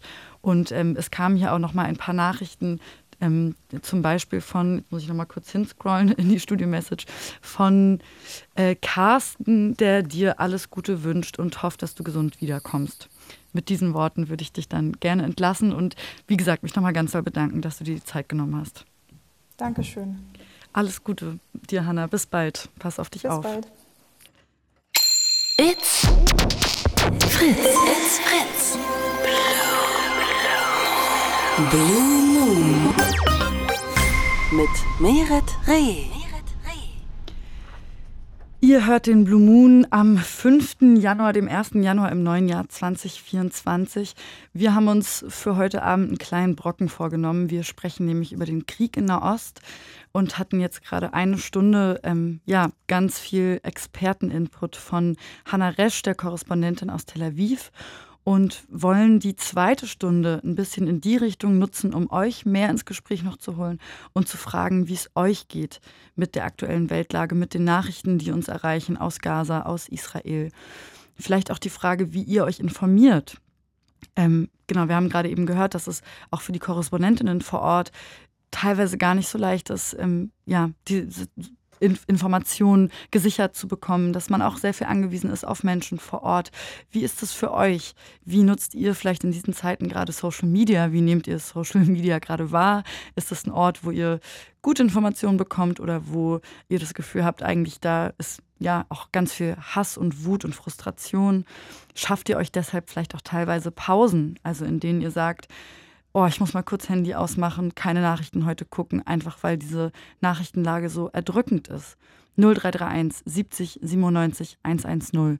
Genau zu diesem Punkt Pausen nehmen habe ich mit Freundinnen in letzter Zeit auch viel darüber gesprochen, was so in so einer Situation die eigene Wahrnehmung von Privilegien angeht, weil es ist ja ein Privileg, sagen zu können, ich mache das Handy aus, ich lege es mal kurz an den Rand, einfach weil ähm, es mich zu sehr belastet. Aber die Leute vor Ort können eben nicht einfach sagen, okay, jetzt mal kurz Pause, ähm, sondern die sind eben da vor Ort und, und können dem nicht entfliehen. Vielleicht auch die Frage, wie ihr die Gespräche dazu im Freundinnenkreis erlebt oder in der, in der Familie. Zum Beispiel jetzt gerade über die Feiertage habe ich mit vielen Leuten im Bekanntenkreis darüber gesprochen, dass ähm, das einfach ein Thema war, was irgendwie in der Luft geschwebt ist und wo sie teilweise sehr dankbar waren, wenn es einfach einen Wissensaustausch gab und weniger ein ja, eine konfrontative Debatte und irgendjemand muss Recht haben oder so.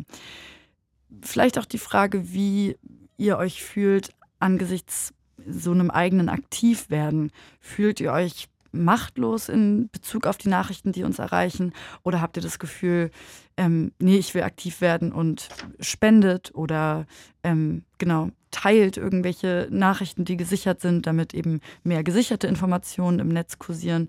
Oder habt irgendeine andere Form von Spenden oder Solidarität oder so, wo ihr versucht eben irgendwas zu machen. 0331 70 97 110. Wie immer könnt ihr auch weiterhin über die Studio-Message schreiben. Und ich hole jetzt nochmal den Stan zurück zu mir ins Studio. Hallo Stan.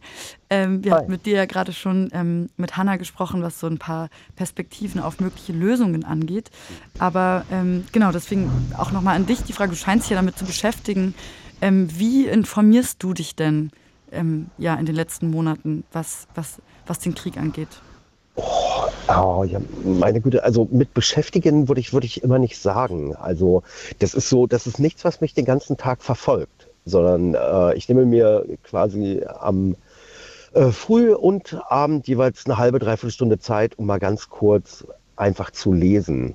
Also und da ist dann aber alles mit dabei. Also da ist dann deutsche Politik genauso mit dabei wie der Ukraine-Krieg und eben, weil das im Moment eine sehr hohe Präsenz hat, natürlich auch, auch äh, der Krieg im Gazastreifen. Und das ist es eigentlich. Und äh, auf diese Art und Weise nimmt man äh, viel mit. Äh, wobei es aber so ist, da lese ich, also da bin ich dann kein Allesleser. Ich muss auch nicht jede, jede einzelne kleine Geschichte dazu haben, nicht jedes Einzelschicksal. Äh, wenn ich drei Einzelschicksale beispielhaft gelesen habe, dann weiß ich ja, also ich meine, da ist Krieg, das geht jedem so. Mhm. Ne? Und äh, das sind dann, dann mal diese, diese kleinen Geschichten, die man einfach, einfach aufnimmt und wo man halt einfach merkt, oh meine Güte, äh, nicht gut, nicht gut, nicht gut, äh, aber ne, es muss ja eine Lösung her. Mhm. Also das ist ja, das ist eigentlich immer das. Also ich bin da eher so lösungsorientiert. Ich sage mal, welche Medien konsumierst du denn? Vielleicht, um es nochmal kurz reinzuwerfen? Also was lese ich da? Also typischerweise so Spiegel und, und sowas wie T-Online. Also Spiegel Online, T-Online, das sind so die ersten Anlaufadressen eigentlich. So, okay, dann verstehe. und, und ARD. Ja. Also, ja. Das, also das sind eigentlich so die, die drei Sachen. Also schon ähm, auch deutsche bei, Medien vor allem. Absolut. Mhm. Ja, natürlich.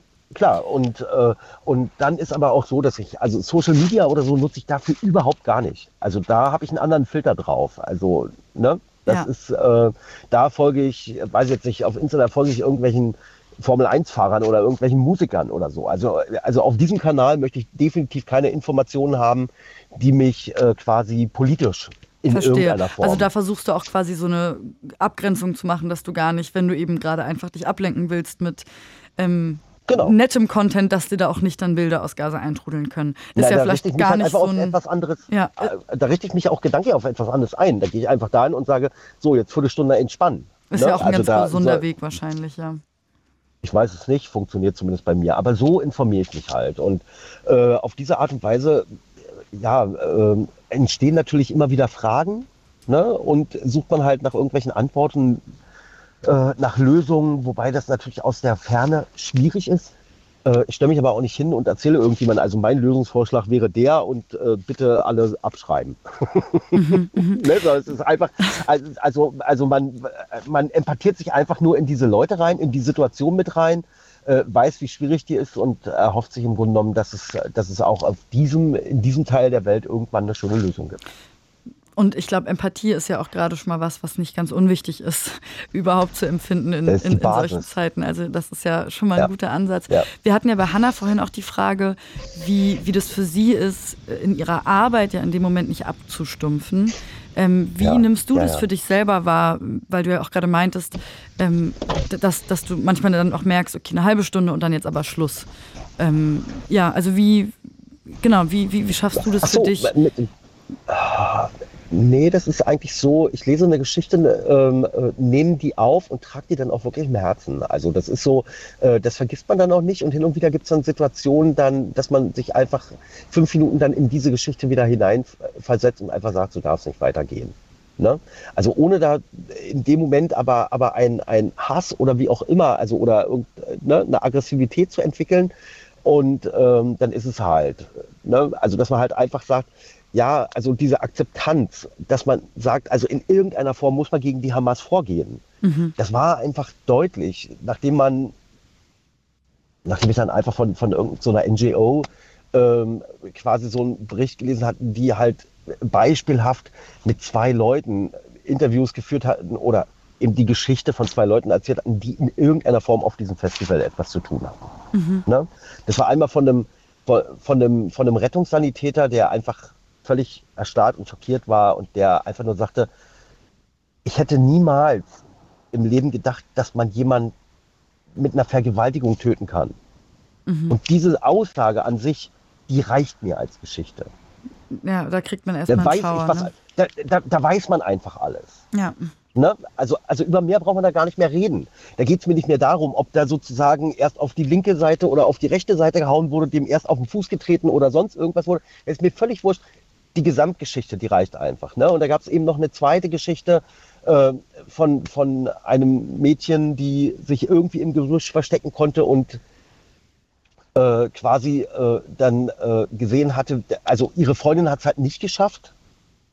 Ne? Und die ist dann halt vergewaltigt worden. Die erzählte dann also wirklich, wie der sozusagen die Brust abgeschnitten wurde, weggeworfen wurde wie ein Schneeball, wieder vergewaltigt, am Ende getötet. Und in dem Moment weiß man einfach, ah, okay, ähm, das ist alles so unvorstellbar, das ist alles so graulich, das darf man, also da darf man überhaupt gar nicht tiefer weiter sich, sich reindenken. Ja. Genau, ist einfach so unerträglich, ja, ne? ja. Äh, dass man einfach sagt, okay, ich habe jetzt eine Vorstellung von dem, was erwartet mich auf der anderen Seite.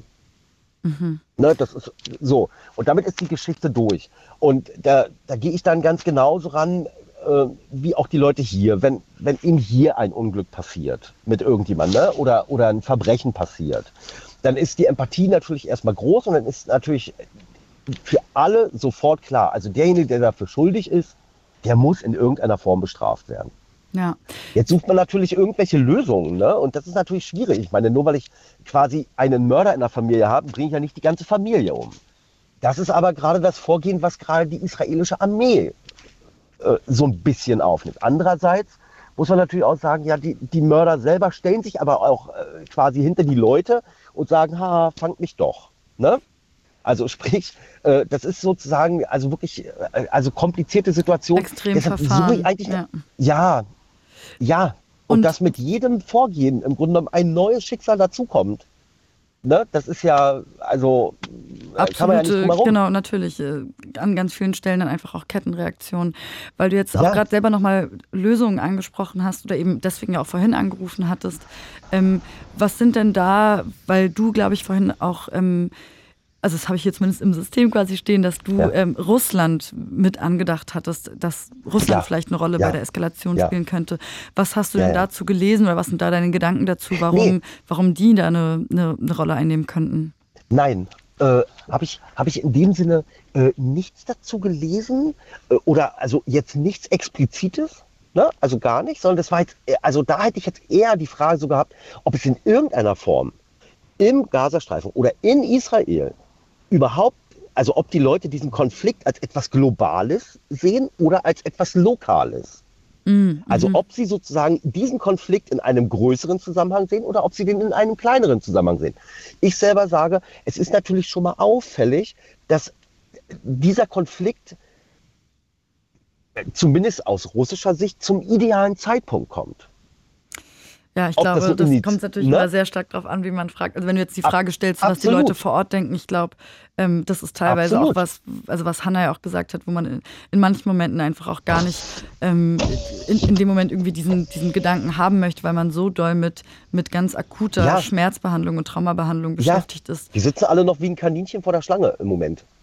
Die, die können sich gar nicht, die, die, deshalb ist auch, deshalb beschreibt sie ja auch, das Leben geht so scheinbar normal weiter. Also man, man, ne, das ist so wie, mhm. so wie, so wie, weiß ich jetzt nicht, so Unfallfahrerflucht, ne? So, und wenn ich da jetzt weggehe, dann ist es nicht mehr passiert. Mhm.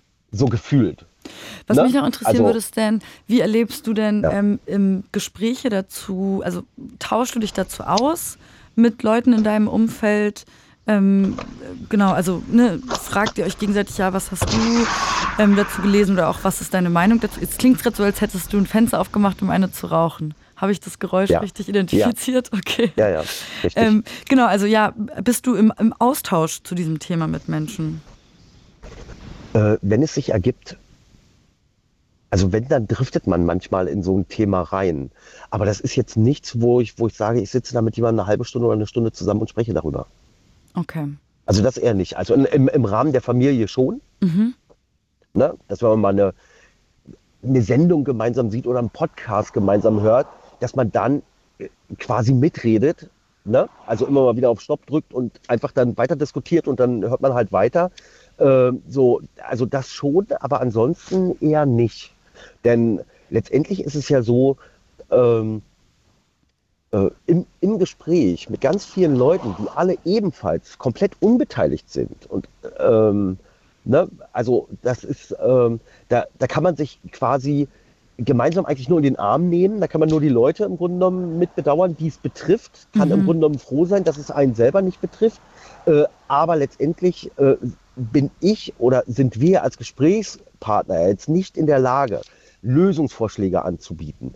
Ähm, ich glaube, das ist ein ganz, Form ganz wichtiger Punkt, aber ich, ne? ich glaube, das ist eine, eine, eine, wichtige Einstellung. Also was ich, ich, ich, ich kenne dort nicht so viele Leute, aber ich kenne im Libanon ein paar Menschen und was die sehr ja. oft gesagt haben, war tatsächlich so, ihr, die nicht vielleicht unmittelbar, unmittelbar betroffen seid, hm. es wäre schön, hm. wenn ihr dann nicht am lautesten schreit oder so, sondern einfach ja Empathie zeigt und einfach zuhört genau. und einfach genau. ähm, ja, verfolgt, was passiert und es euch nicht egal ist, genau. aber ihr nicht die seid, die am lautesten schreien oder so. Ja. Genau das.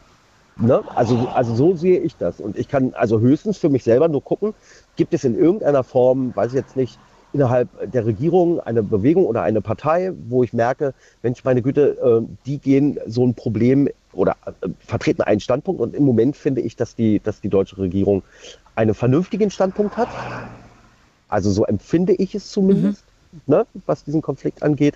Die äh, verurteilen im Grunde genommen den Krieg an sich. Sie verurteilen aber auch vor allem ähm, das Vorgehen der Hamas. Und sie sagen halt, am Ende sind wir aber nicht berechtigt, uns in diese Angelegenheiten einzumischen. Trotzdem muss es weiter einen Dialog geben.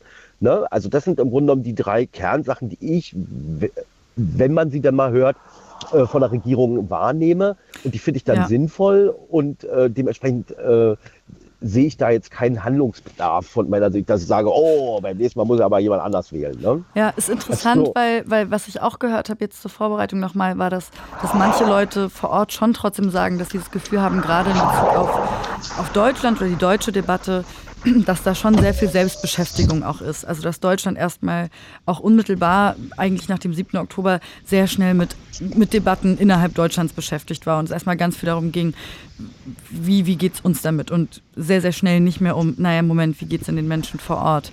Also ist das auch was, was du so ein bisschen wahrnehmen würdest? Weil du sagst ja grundsätzlich, findest du es in Ordnung, aber kannst du das nachvollziehen, dass Menschen quasi das Gefühl haben, Deutschland ist erstmal sehr viel mit sich um sich selber kreisen beschäftigt? Ich glaube, das sind äh, vor allem Leute, die äh, bekannte Verwandte dort vor Ort haben und hier hilflos, also hier vor Ort sind und hilflos dem Ganzen gegenüberstehen. Weil sie halt merken, dass sie halt nicht eingreifen können. Ich glaube, die, das sind so die, das ist halt, ne, also ähm, äh, man schreit halt jemand an, du mach doch mal was. Mhm. Ich glaube, so, also so kommt mir das vor. Äh, eher, ich kann, also ich kann es ja nicht einschätzen, aber dass am Ende Leute im, im Gazastreifen sitzen und sagen, aber warum machen denn die Deutschen nichts? Ich glaube ich ehrlich gesagt nicht. Mhm. Also okay. würde mich jetzt wundern. Ja, ja. Nein, sehr würde interessant, Stan, wundern, ne? deine, deine Gedanken dazu zu hören. Ich danke dir äh, bis hierhin erstmal. Danke, dass du angerufen hast und äh, deine Gedanken dazu geteilt hast und vor allem ähm, genau auch nochmal an die Empathie einfach appelliert hast. Ich finde, das ist ein ja. ganz wichtiger Punkt. Das, ich, ich glaube, das ist auch das Wichtigste, denn äh, selbst wenn wir uns an dieses Massaker auf diesem Festival, es sind ja nicht die Bilder, die danach passiert sind, sondern man muss ja wissen, wo die Leute herkommen. Und das ist ja vorhin schon mal angesprochen worden. Ich meine, das waren Leute, die haben zehn Minuten davor noch diskutiert, wie schminke ich mich, wie tanze ich zu dieser Musik und ob ich den Boy da drüben süß finde oder Mhm. nicht. Also sprich, man ist so wirklich aus, von, von 100 auf 0 runtergefallen. Absolut. Ne? Und dann haben wir auf der anderen Seite die Leute im Gaza, wo dann Israel sagt, oh, dagegen müssen wir vorgehen. Und auf einmal sitzen die Leute da und, und wissen ganz genau, äh, ja, in zwei Minuten setzt der Zahnarzt den Bohrer an. Ja? Also gleich wird's wehtun, so in dem Sinne. Äh, und man, und, und das ist ja, das ist ja die gleiche Panik. Und egal über wen wir reden, es geht ja nicht so weiter. Ich meine, ich komme ja danach nicht wieder in die Klasse, in die ich mal war. Ich gehe ja nicht wieder in den gleichen Fußballverein, in dem ich vorher mal war. Das ist ja alles nicht mehr. Total. Es Ne? gibt ein, Also- ja, ein davor und ein danach. Und das danach ist Ja. sehr viel Und schrecklicher. das ist was völlig anderes. Und das ist immer was völlig anderes. Das ist ja in der Ukraine nicht anders. Ne? Also am Anfang hat man noch gedacht, komm, ich renn mal kurz weg und wenn das vorbei ist, dann gehe ich wieder zurück. Aber wo will man da hingehen, wenn nichts mehr da ist? Also, ne? und das ist, das ist eben das Bedauerliche in dem Moment, wenn wir über Krieg oder Terror reden. Absolut. Und glaube ich, das Wichtige, dass wir uns das immer wieder vor Augen führen. Ähm, Genau. Genau, dass wir einfach da tatsächlich über Menschen mit wirklichen Schicksalen sprechen, ähm, wo ganz Genau. viele schlimme Dinge gerade passieren. Stan, vielen, Genau. vielen Dank für deinen Anruf. Gerne, gerne. Äh, komm Jo. gut nach Hause, wenn du auf dem Nachhauseweg bist. hin. Ja, ja, ja ich, hab, ich hatte ja extra angehalten irgendwo. Und jetzt eine Stunde hier Ja. gewartet auf uns in der Leitung. Ja, ist egal. Okay, na gut, dann jetzt aber gut. schnell nach Hause. In ich. Sicherheit. Alles Gute. Vi- Vielen Dank, Ciao. Stan, für deinen Anruf. Ciao, mach's gut. 0331 70 97 110. Das ist die Nummer, die ihr ungefähr 40 Minuten heute lang noch wählen könnt, wenn ihr mögt und mit mir darüber sprechen könnt, wie es euch aktuell geht mit der Weltlage, mit dem Krieg in Nahost, aber wir können es auch gerne ausweiten mit, mit den vielen anderen kriegerischen Auseinandersetzungen, die es gibt, mit den vielen anderen Konflikten auf der Welt, die es gibt. Wie geht es euch damit? Wie, wie schaut ihr darauf? Wie informiert ihr euch darüber? Stan hat jetzt gerade schon gesagt, dass es für ihn ganz wichtig ist, auf jeden Fall trotzdem Nachrichten zu gucken, auch wenn das furchtbare Meldungen sind, die uns da teilweise erreichen. Wie geht's euch damit? Sagt ihr, bis zu einem gewissen Punkt geht es. Ähm, ich äh, nehme mir Zeiten, an denen ich mich, mir Nachrichten angucke, an denen ich mit Leuten drüber spreche und an anderen Zeiten des Tages versuche ich davon ein bisschen Abstand zu gewinnen. 0331 70 97 110. Sucht ihr vielleicht auch ganz aktiv Gespräche, weil ihr teilweise nicht wisst, wie ihr Informationen einordnen sollt, wie es euch mit Informationen gehen soll. Sucht ihr da aktiv Gespräche in der Familie oder mit Freundinnen oder mit Bekannten oder ähm, genau, vielleicht eben auch mit, mit, mit Leuten, die sich ein bisschen besser auskennen und holt da eine Meinung ein. 0331 70 97 110. Ihr könnt natürlich auch eure Gedanken per Studio-Message schreiben. Ungefähr ja, 39 Minuten haben wir noch gemeinsam und ich freue mich sehr, eure Gedanken dazu zu hören. Wir sprechen heute im Blue Moon über den Krieg in Nahost. Eine Sache, die ich auch noch mal dazu sagen wollte, vielleicht motiviert das ja den einen oder anderen da draußen noch, ähm, mutig zu sein und zum Hörer zu greifen, dass ihr natürlich auch anonym anrufen könnt ähm, oder euch einen Namen ausdenkt oder einen Ort, von dem ihr kommt, weil ich weiß, dass dieses Thema auch sehr sensibel ist und man manchmal vielleicht Angst hat, Dinge falsch zu sagen. Ähm, der Blue Moon ist wie immer ein Safe Space, in dem ihr euch wohlfühlen sollt. Ähm, ich finde es dennoch total richtig, auch ähm, die, eigenen Worte vorsichtig zu wählen. Und deswegen wollen wir heute auch hier gar nicht unbedingt jetzt ähm, eine große Nahostdebatte führen oder was vielleicht auch sehr vermessen wäre, über irgendwelche Lösungen oder so nachdenken oder debattieren, sondern einfach ähm, vor allem auch darüber sprechen, wie es euch damit geht mit Blick auf die Situation dort vor Ort. Ähm, wir hatten in der ersten Stunde Hannah Resch, die Korrespondentin aus Tel Aviv, zu Gast, die uns erzählt hat, wie die Situation in Gaza gerade vor Ort ist, aber auch eben, wie es den Angehörigen und den Menschen in, in Israel geht. Ähm, eine große Sorge, die ja auch viele gerade haben mit Blick auf die Region, ist, dass sich ein Konflikt ausweiten könnte. Hannah hat jetzt vorhin auch nochmal davon erzählt, dass eben diese Woche in Beirut, also in der Hauptstadt vom Libanon, ein wichtiger Anführer der Hamas getötet wurde. Das hat verständlicherweise bei vielen, auch bei mir, aber auch bei Freundinnen von mir im Libanon direkt ähm, ja Sorgen ausgelöst, dass ähm, die Grenzscharmützel, die es bisher gab ähm, an der libanesisch-israelischen Grenze, dass die sich ausweiten könnten, dass genau der, der Krieg sich auch ausweitet auf die Hauptstadt im Libanon zum Beispiel. Ist das etwas, was euch Sorgen macht? Vielleicht, weil ihr auch Menschen vor Ort kennt. Ähm, 0331 70 97 110. Worüber wir auch ein bisschen gesprochen haben, ist die Frage von Informationen und, und wie man sich Informationen holt, wo man Informationen herbekommt, wie man die verifiziert. Auch da genau vielleicht ein bisschen mit Blick auf eure Social-Media-Kanäle. Wie nehmt ihr das dort wahr? Habt ihr da für euch irgendwie Strategien gefunden, ähm, dass ihr Dinge verifiziert oder aber auch, dass ihr euch genau gewisse Zeiten nehmt, zu denen ihr da Informationen konsumiert. Stan hat ein bisschen erzählt, dass für ihn Social Media ein Raum ist, wo er vor allem sich mit Freizeit beschäftigt.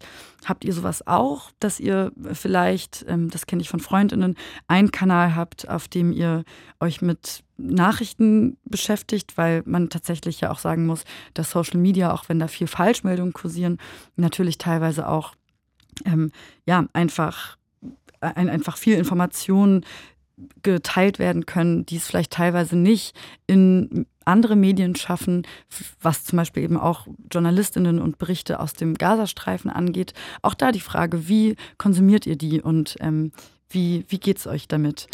It's Fritz. It's Fritz.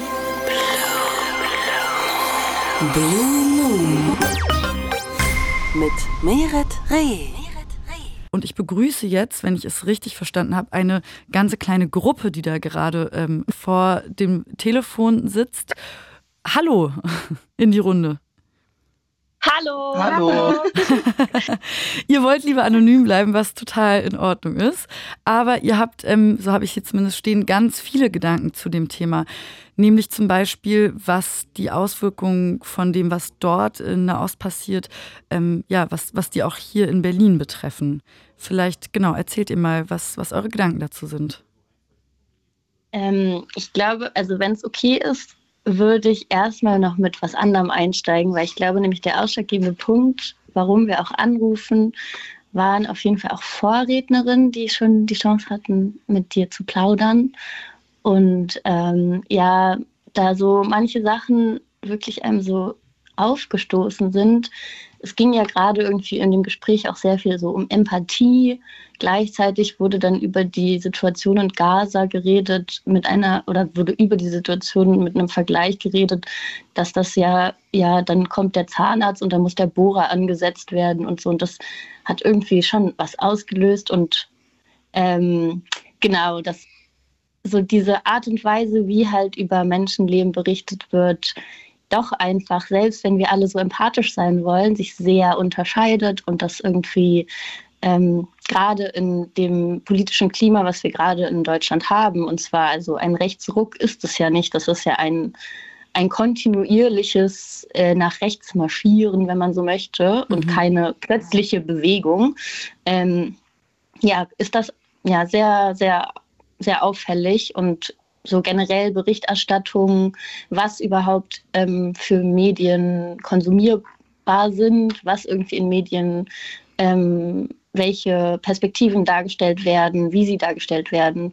Ähm, ja, total so ein na, ja, rassistisches Narrativ füttern und ja, das war gerade irgendwie nochmal. Magst du das vielleicht an irgendeinem Beispiel, was du hast, konkreter machen? Also ich, ich höre da so raus, dass du zum Beispiel, wenn du jetzt auch das, das Zahnarzt-Beispiel nochmal aufgreifst, also dass da einfach so eine Entmenschlichung stattfindet und man gar nicht mehr sieht, dass es halt ja eben nicht einfach um irgendwelche technischen Sachen geht, die da passieren, sondern wirklich um Menschenleben. Aber wenn du jetzt auch gerade sagst, ähm, dass, es, dass es hier Diskurse gibt, wo du das Gefühl hast, ähm, dass, dass die rassistisch sind, was, was ist denn da ein Beispiel für? Woran denkst du da?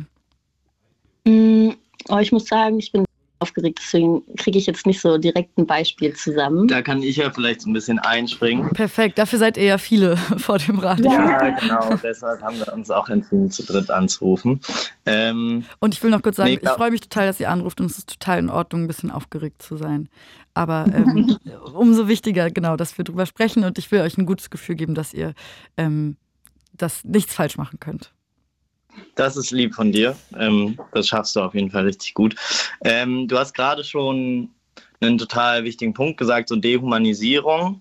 Und also genau, ich würde dir, oder weiß nicht, ob du das gesagt hast, aber ich habe das so verstanden, dass das einerseits vor Ort ähm, passiert, aber auch genau hier in Berlin und so ähm, einfach gesamte Bevölkerungsgruppen unter Generalverdacht gestellt werden und ähm, einfach ja es genau einfach überhaupt nicht mehr möglich ist und das von so ja gelernten jahrzehntelangen erfahrenen Journalistinnen, Politikerinnen und so weiter und so fort irgendwie alles rang und namenhafte Leute, ähm, die es nicht schaffen, sich eine komplexe Situation differenzierter anzuschauen und halt ja alles in einen Topf schmeißen und mhm. damit genau einfach ähm, ja, ganze Bevölkerungsgruppen, die in Berlin leben. Ich weiß nicht, ich denke da vor allem an Berlin-Neukölln zum Beispiel, irgendwie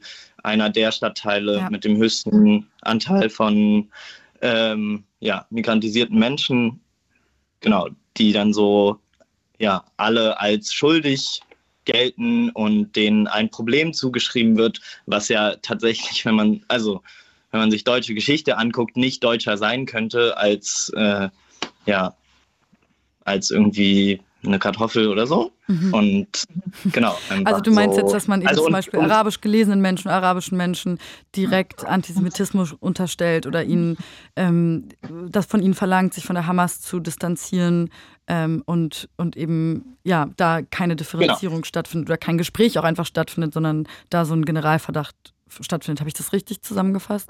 Ja, danke, sorry, ich habe so ein bisschen drumherum geredet um den Alles gut, alles gut. ähm, ja, und weil du jetzt auch gerade ähm, Neukölln nochmal gesagt hast, ähm, sind es da vor allem eben auch Nachrichtenmeldungen oder ist das auch da was, was du, ähm, was, was die Leute vielleicht berichtet haben, die, die dort leben, oder ist das eine Stimmung, die du aufgegriffen hast? Also was ich mega eindrücklich fand, waren halt einfach ähm, so Bilder. Ich selber war jetzt an Silvester nicht ähm, auf der Sonnenallee unterwegs, aber diese Checkpoints, die da eingerichtet worden sind und so super viele von irgendwie arabischsprachigen Friends haben halt so Witze darüber gemacht, aber so sehr zynische Witze. Das ist halt einfach, also so, das sind, da werden, da werden Strukturen aufgebaut, die halt eben genau einfach Menschen nach ihrem Aussehen ähm, kategorisieren, ähm, sie nicht in ihre, in, nicht, sich nicht zu Hause fühlen lassen, sich, sie nicht mhm. in ihre Häuser lassen, sie kontrollieren.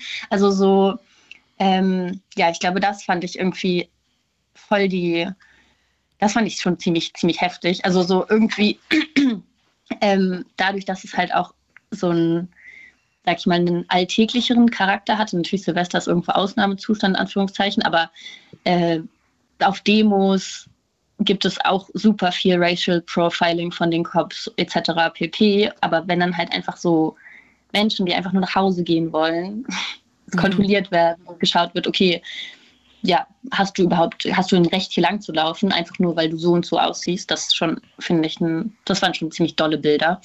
Ähm, mhm. Ja, und also Vielleicht darüber hinaus noch, also das war ja nicht nur an Silvester der Fall, wo die Polizei sich Unterstützung aus anderen Bundesländern geholt hat und mit einem historisch großen Aufgebot für die angebliche Sicherheit der Anwohnenden äh, sorgen wollte. Ähm, sondern das war ja genau das, was nach dem 7. Oktober unmittelbar einfach wochenlang der Normalzustand in Neukölln war und ähm, einfach jegliche äh, Demos verboten wurden, Ansammlungen von Menschen, also genau, die aussahen, als ob sie Arabisch sprechen oder irgendwie aus ja, dem, der Region der Erde stammen würden, äh, so, sobald sie zu dritt standen, irgendwie von Bullen auseinander ähm, ja, gejagt wurden, beziehungsweise genau sich einfach nicht mehr im öffentlichen Raum frei bewegen konnten. Und ähm, darüber hinaus äh, ja also so palästinensische Symbole verboten wurden. Ähm, genau, irgendwie in Berliner Schulen wurde das Tragen äh, des Tuchs der Küche auch verboten und einfach ja so alltägliches Leben ähm, wurde kriminalisiert, kriminalisiert mhm. und illegalisiert. Und ähm, das ist, würde ich sagen, so die eine Lebensrealität. Ähm, und dann auf der anderen Seite, weil du gefragt hast, noch so nach so Medien und so, allen voran natürlich irgendwie Springerpresse ähm, und ja, also Bild, Welt etc.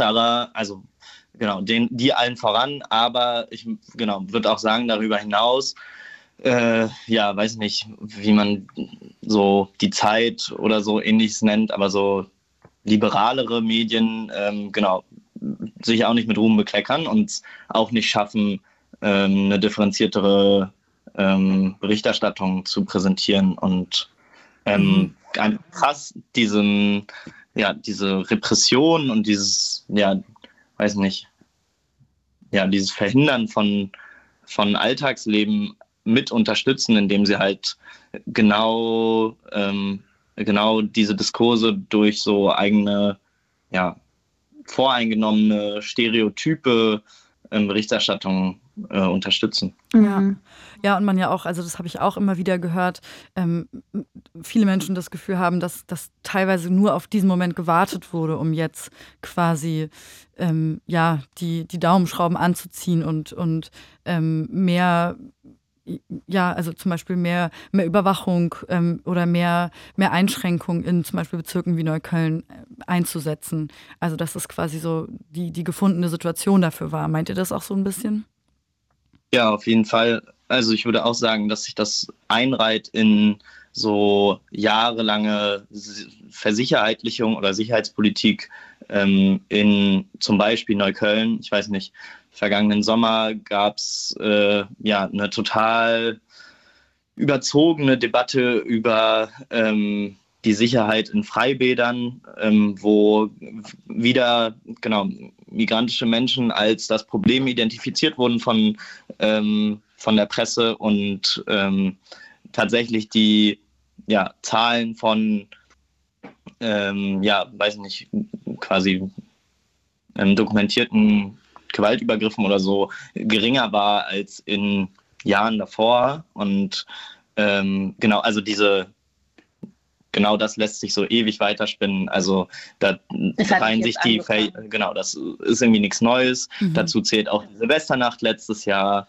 Ähm, und ja, genau, also das ließe sich noch weiter fortführen. Also so Kontinuitäten, die man da erkennt, die sich jetzt dann quasi mit diesem, mit dem 7. Oktober nochmal verschärfen. Ja, sorry, du oh. ähm, wolltest ja. noch was dazu sagen.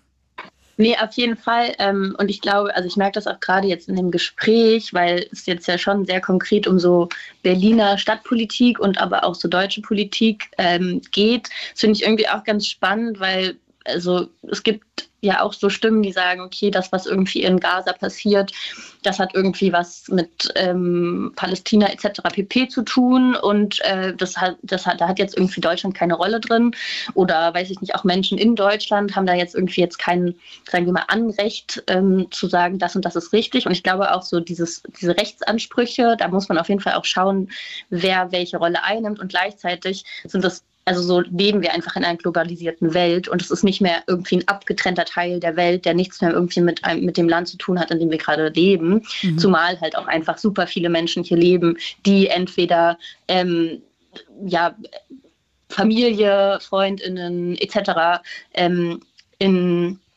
in irgendwie Palästina haben und ähm, und das finde ich irgendwie so voll die spannende Auseinandersetzung, weil es hat konkret was mit deutscher Politik zu tun und es hat sehr konkret was damit zu tun, wie halt migrantisierte Menschen immer mehr kriminalisiert und illegalisiert werden. Und das so, so eine Verschiebung ist, die jedem krass Angst machen sollte. Und je, also auch den Menschen, die vielleicht sich irgendwie nicht so richtig trauen, irgendwie was dazu zu sagen oder die sich unsicher sind, weil sie nicht genug Wissen haben. So man, also so, man kann ja sagen, okay, ich habe nicht genug Wissen über Israel-Palästina, meinetwegen, aber dann hab wenigstens dann beschäftige dich mit dem eigenen Land, in dem du lebst, weil das, was mhm. gerade passiert, dass irgendwie die AfD zweitstärkste Kraft ist nach der CDU, das ist, hat, also das hat es sehr hat konkret was mit dem Land ja. Genau, das hat Auswirkungen. Und, ähm, und ich finde auch so in Richtung Engagement kann man sich auch überlegen, äh, möchte ich in ein, also möchte ich in einem Land leben, in dem irgendwie äh, solche rechten Diskurse nicht nur existieren, sondern auch irgendwie immer populärer werden und immer akzeptierter und so Dinge ins, in dieses Spektrum des Sagbaren kommen, die vielleicht vor zehn Jahren tatsächlich überhaupt nicht möglich waren. Wenn ich jetzt überlege, so dieses Sarrazin-Buch, als es rausgekommen ist, das war ein Aufschrei. Das war also so, das war allen Menschen klar, so, dass so solche Sachen mhm. kann man nicht sagen, das ist unglaublich rassistisch. Mittlerweile ist es so, wenn es irgendeinen Politiker von sich gibt, so ja. niemand salonfähig geworden. Komplett, ja, auf ja. jeden Fall. Und ähm, ich musste jetzt auch gerade nochmal, weil ich ja auch nochmal dich, also euch gefragt hatte, quasi mhm. nach konkreten Nachrichtenmeldungen. Mir ist selber jetzt auch gerade nochmal eingefallen von, ich glaube zum Beispiel Fleischhauer, der in der im Headline quasi ähm, von Agro-Arabern gesprochen hatte, ähm, was ja zum Beispiel eben, also wie, wie, ich euch verstehe, eben ja auch so eine, so eine Verrohung in der Sprache einfach zeigt und so ein, so ein Kriminalisieren mhm. von einer ganzen Gruppe, die ähm, damit über einen Kamm geschert werden und ähm, als die ja, aggressiven Übeltäter dargestellt werden. Einfach nur als Beispiel das noch reinzugeben, ist mir gerade noch eingefallen. Ja, total gutes Beispiel. Ähm, und an eine Sache, die mir noch total auch beim, bei unserem Vorredner, bei dem Udo oder wie ich ja. Stan. Ah, Stan, ja. äh, gefehlt hat, war, dass Stan ja behauptet hat, von wegen ähm, Deutschland würde ja total eine Politik vertreten, die er vollkommen richtig findet und ähm, genau, das ja auch damit begründet hat, dass Deutschland entschieden hat, diesen Krieg zu verurteilen, aber sich nicht einzumischen, da aber ja total hinten runtergefallen ist, dass Deutschland und vor allem die Rüstungsindustrie in Deutschland, die eins der zentralen Standbeine der deutschen Industrie ist, äh, einfach krass profitiert und also so die Gewinne von Heckler und Koch etc. Ähm, in, ja, in die Höhe schießen seit äh, dem 7. Oktober und darüber ja niemand in diesem Land spricht. Ne? Also ähm, und ich finde, damit wird sich viel zu einfach aus der Verantwortung gezogen. Ähm, die Waffen werden ja hier um die Ecke bei uns teilweise produziert und ähm, niemand will irgendwas gehört oder gesehen haben. Mhm. Mhm. Military Industry Complex, glaube ich, heißt das, oder? Also wenn, mhm. wenn Militär mit Industrie ähm, verknüpft ist. Ja, was, jetzt wo du sagst. was ich mich gerade noch ähm, gefragt habe, ähm, um nochmal zurückzukommen, eben auch auf, weil das eine Frage ist, die mir, die mir noch im Kopf geblieben ist. Ähm, und zwar quasi auch ein wo Gruppen ausgespielt werden gegeneinander, obwohl sie vielleicht eben eigentlich viel mehr miteinander sein müssten. Also auch wenn man da vielleicht nochmal auf, um jetzt gegen Ende der Sendung auch nochmal auf was Konstruktives oder in die Zukunft blicken kommen könnte. Ähm, ich, ich glaube, du andere Personen warst das, die, die quasi auch gesagt hat, ja, da werden, also dass wenn Gruppen gegeneinander ausgespielt werden oder eben manchen Leuten dann zum Beispiel Antisemitismus zugeschrieben wird, aber eigentlich die oft ja vielleicht sogar auch eben ähnliche Erfahrungen machen, ähnliche Diskriminierungserfahrungen machen und deswegen viel öfter eigentlich auch an einem Strang ziehen könnten oder sollten oder würden. Ähm, ist, ist das auch was, was ihr euch ja auf eine Art und Weise vielleicht wünscht mit Blick auf die weitere Debatte auch hier in Deutschland? Also ja, auf jeden Fall. Ähm, ich glaube, da ist es auch total spannend, sich ähm, so real existierende Proteste anzugucken, ähm, wobei deutlich wird, dass, also genau, ich kann da jetzt nur für Berlin sprechen, aber ähm, jüdische und migrantische oder palästinensische ähm, Solid-Gruppen quasi zusammenarbeiten und gemeinsam mhm. ähm, ja, ähm, ja, Solidaritätsdemos oder Demos in Solidarität mit äh, den Menschen in Palästina und vor allem in Gaza äh, ja, statt organisieren und dort dieser Schulterschluss einfach schon, also de facto Realität ist und aber ja, die Polizei und genau, einfach der, ja, der, der, wie sagt man, der Sicherheitsstaat oder so, keine Ahnung, also der Staat, das halt verbietet. Und also jetzt an Silvester gab es ähm, wieder eine angemeldete Kundgebung oder eine Demo, sogar mit Umzug in Berlin-Neukölln, die ähm, ja genau auch verboten wurde. Da waren auch ähm, sowohl jüdische Gruppen als auch ähm, palästinensische Gruppen als Organisatoren äh, mit dabei. Und, ähm, genau, ich glaube, das ist nochmal ganz wichtig, dass halt ähm, ja, Menschen, aber auch Gruppen, die eben eine andere Perspektive auf diesen Konflikt ähm, und diese Auseinandersetzung werfen und bringen als die, die in der deutschen Staatsräson steht, nämlich bedingungslose Solidarität mit äh, dem Staat Israel, werden versucht, einfach klein zu halten und ähm, und es sind genau, ja eben, wie du sagst, ja auch oft jüdische Stimmen, die das selber sagen und die da Allianzen bilden, die halt viel mehr gesehen werden könnten. Und genau. die dann, die denen einfach, denen komplett irgendwie das Jüdischsein abgesprochen wird und äh, dann wieder von einer deutschen Deutungshoheit bestimmt wird, wer Jude ist und wer kein Jude ist und wer ein guter Jude, große Anführungszeichen, und ein schlechter Jude ist. Also so die Absurdität, dass das möglich ist, irgendwie nicht mal 100 Jahre nach dem Zweiten Weltkrieg ist, also so das, das muss man sich mal vorstellen. Also so, dass es in, dass da kein, dass das nicht in Frage gestellt wird. Mhm. Also so, wer, wer hier diese Bestimmungen ähm, treffen kann und trifft und die dann irgendwie gesellschaftlich akzeptiert werden. Ähm, ja. ja. Genau, und vielleicht an der Stelle auch noch, äh, wer jetzt so sagt, hä, die labern doch nur und äh, die sagen ja gar nichts Konkretes. Ähm, ja, schaut euch gerne an auf Instagram, was zum Beispiel der Jewish Bund macht oder ähm, welche Gruppen gibt es noch? Jewish Voice for Peace. Jewish Voice for Peace. Zum Beispiel. Ähm, genau, und darüber findet ihr auch noch weitere Gruppen. Ähm, und genau. Perfekt, vielen Dank. Das sind doch ja. zum, zum Ende der Sendung auf jeden Fall auch nochmal total gute, konkrete mhm. Tipps, auch weil wir ja darüber gesprochen hatten, eben einfach was eigene Medien und Nutzung und Informationsbeschaffung angeht. Also vielen Dank für, für die Tipps nochmal und vielen Dank auch an der Stelle, dass ihr angerufen habt und ähm, ja, eure Gedanken zu dem Thema gesagt habt. Ich würde euch jetzt hier in die Nacht entlassen, weil wir am Ende der Sendung angekommen sind und genau, bedanke mich, dass ihr angerufen habt und wünsche euch alles Gute. Bis bald. Ja, danke. Wir sind äh, am Ende der Sendung angekommen. Ähm, ich schwitze ganz schön, weil das ja auf jeden Fall auch immer, ja, wie gesagt, ein ein sensibles und ein heikles Thema ist. Ähm, ich hoffe, dass ihr alle was mitnehmen konntet. Ich bin sehr dankbar, dass Hanna dabei war, um, um, uns vor Ort zu berichten. Wir haben in der zweiten Stunde ein bisschen was ähm, von euren Meinungen zu dem Thema gehört. Und genau, jetzt sind wir am Ende. Ähm, ich wünsche euch einen guten Januar, einen guten Start ins neue Jahr. Mein Name ist Merit Reh und wir hören uns hier, wenn ihr mögt, an dieser Stelle in einem Monat wieder. Bis bald, macht's gut. It's Fritz.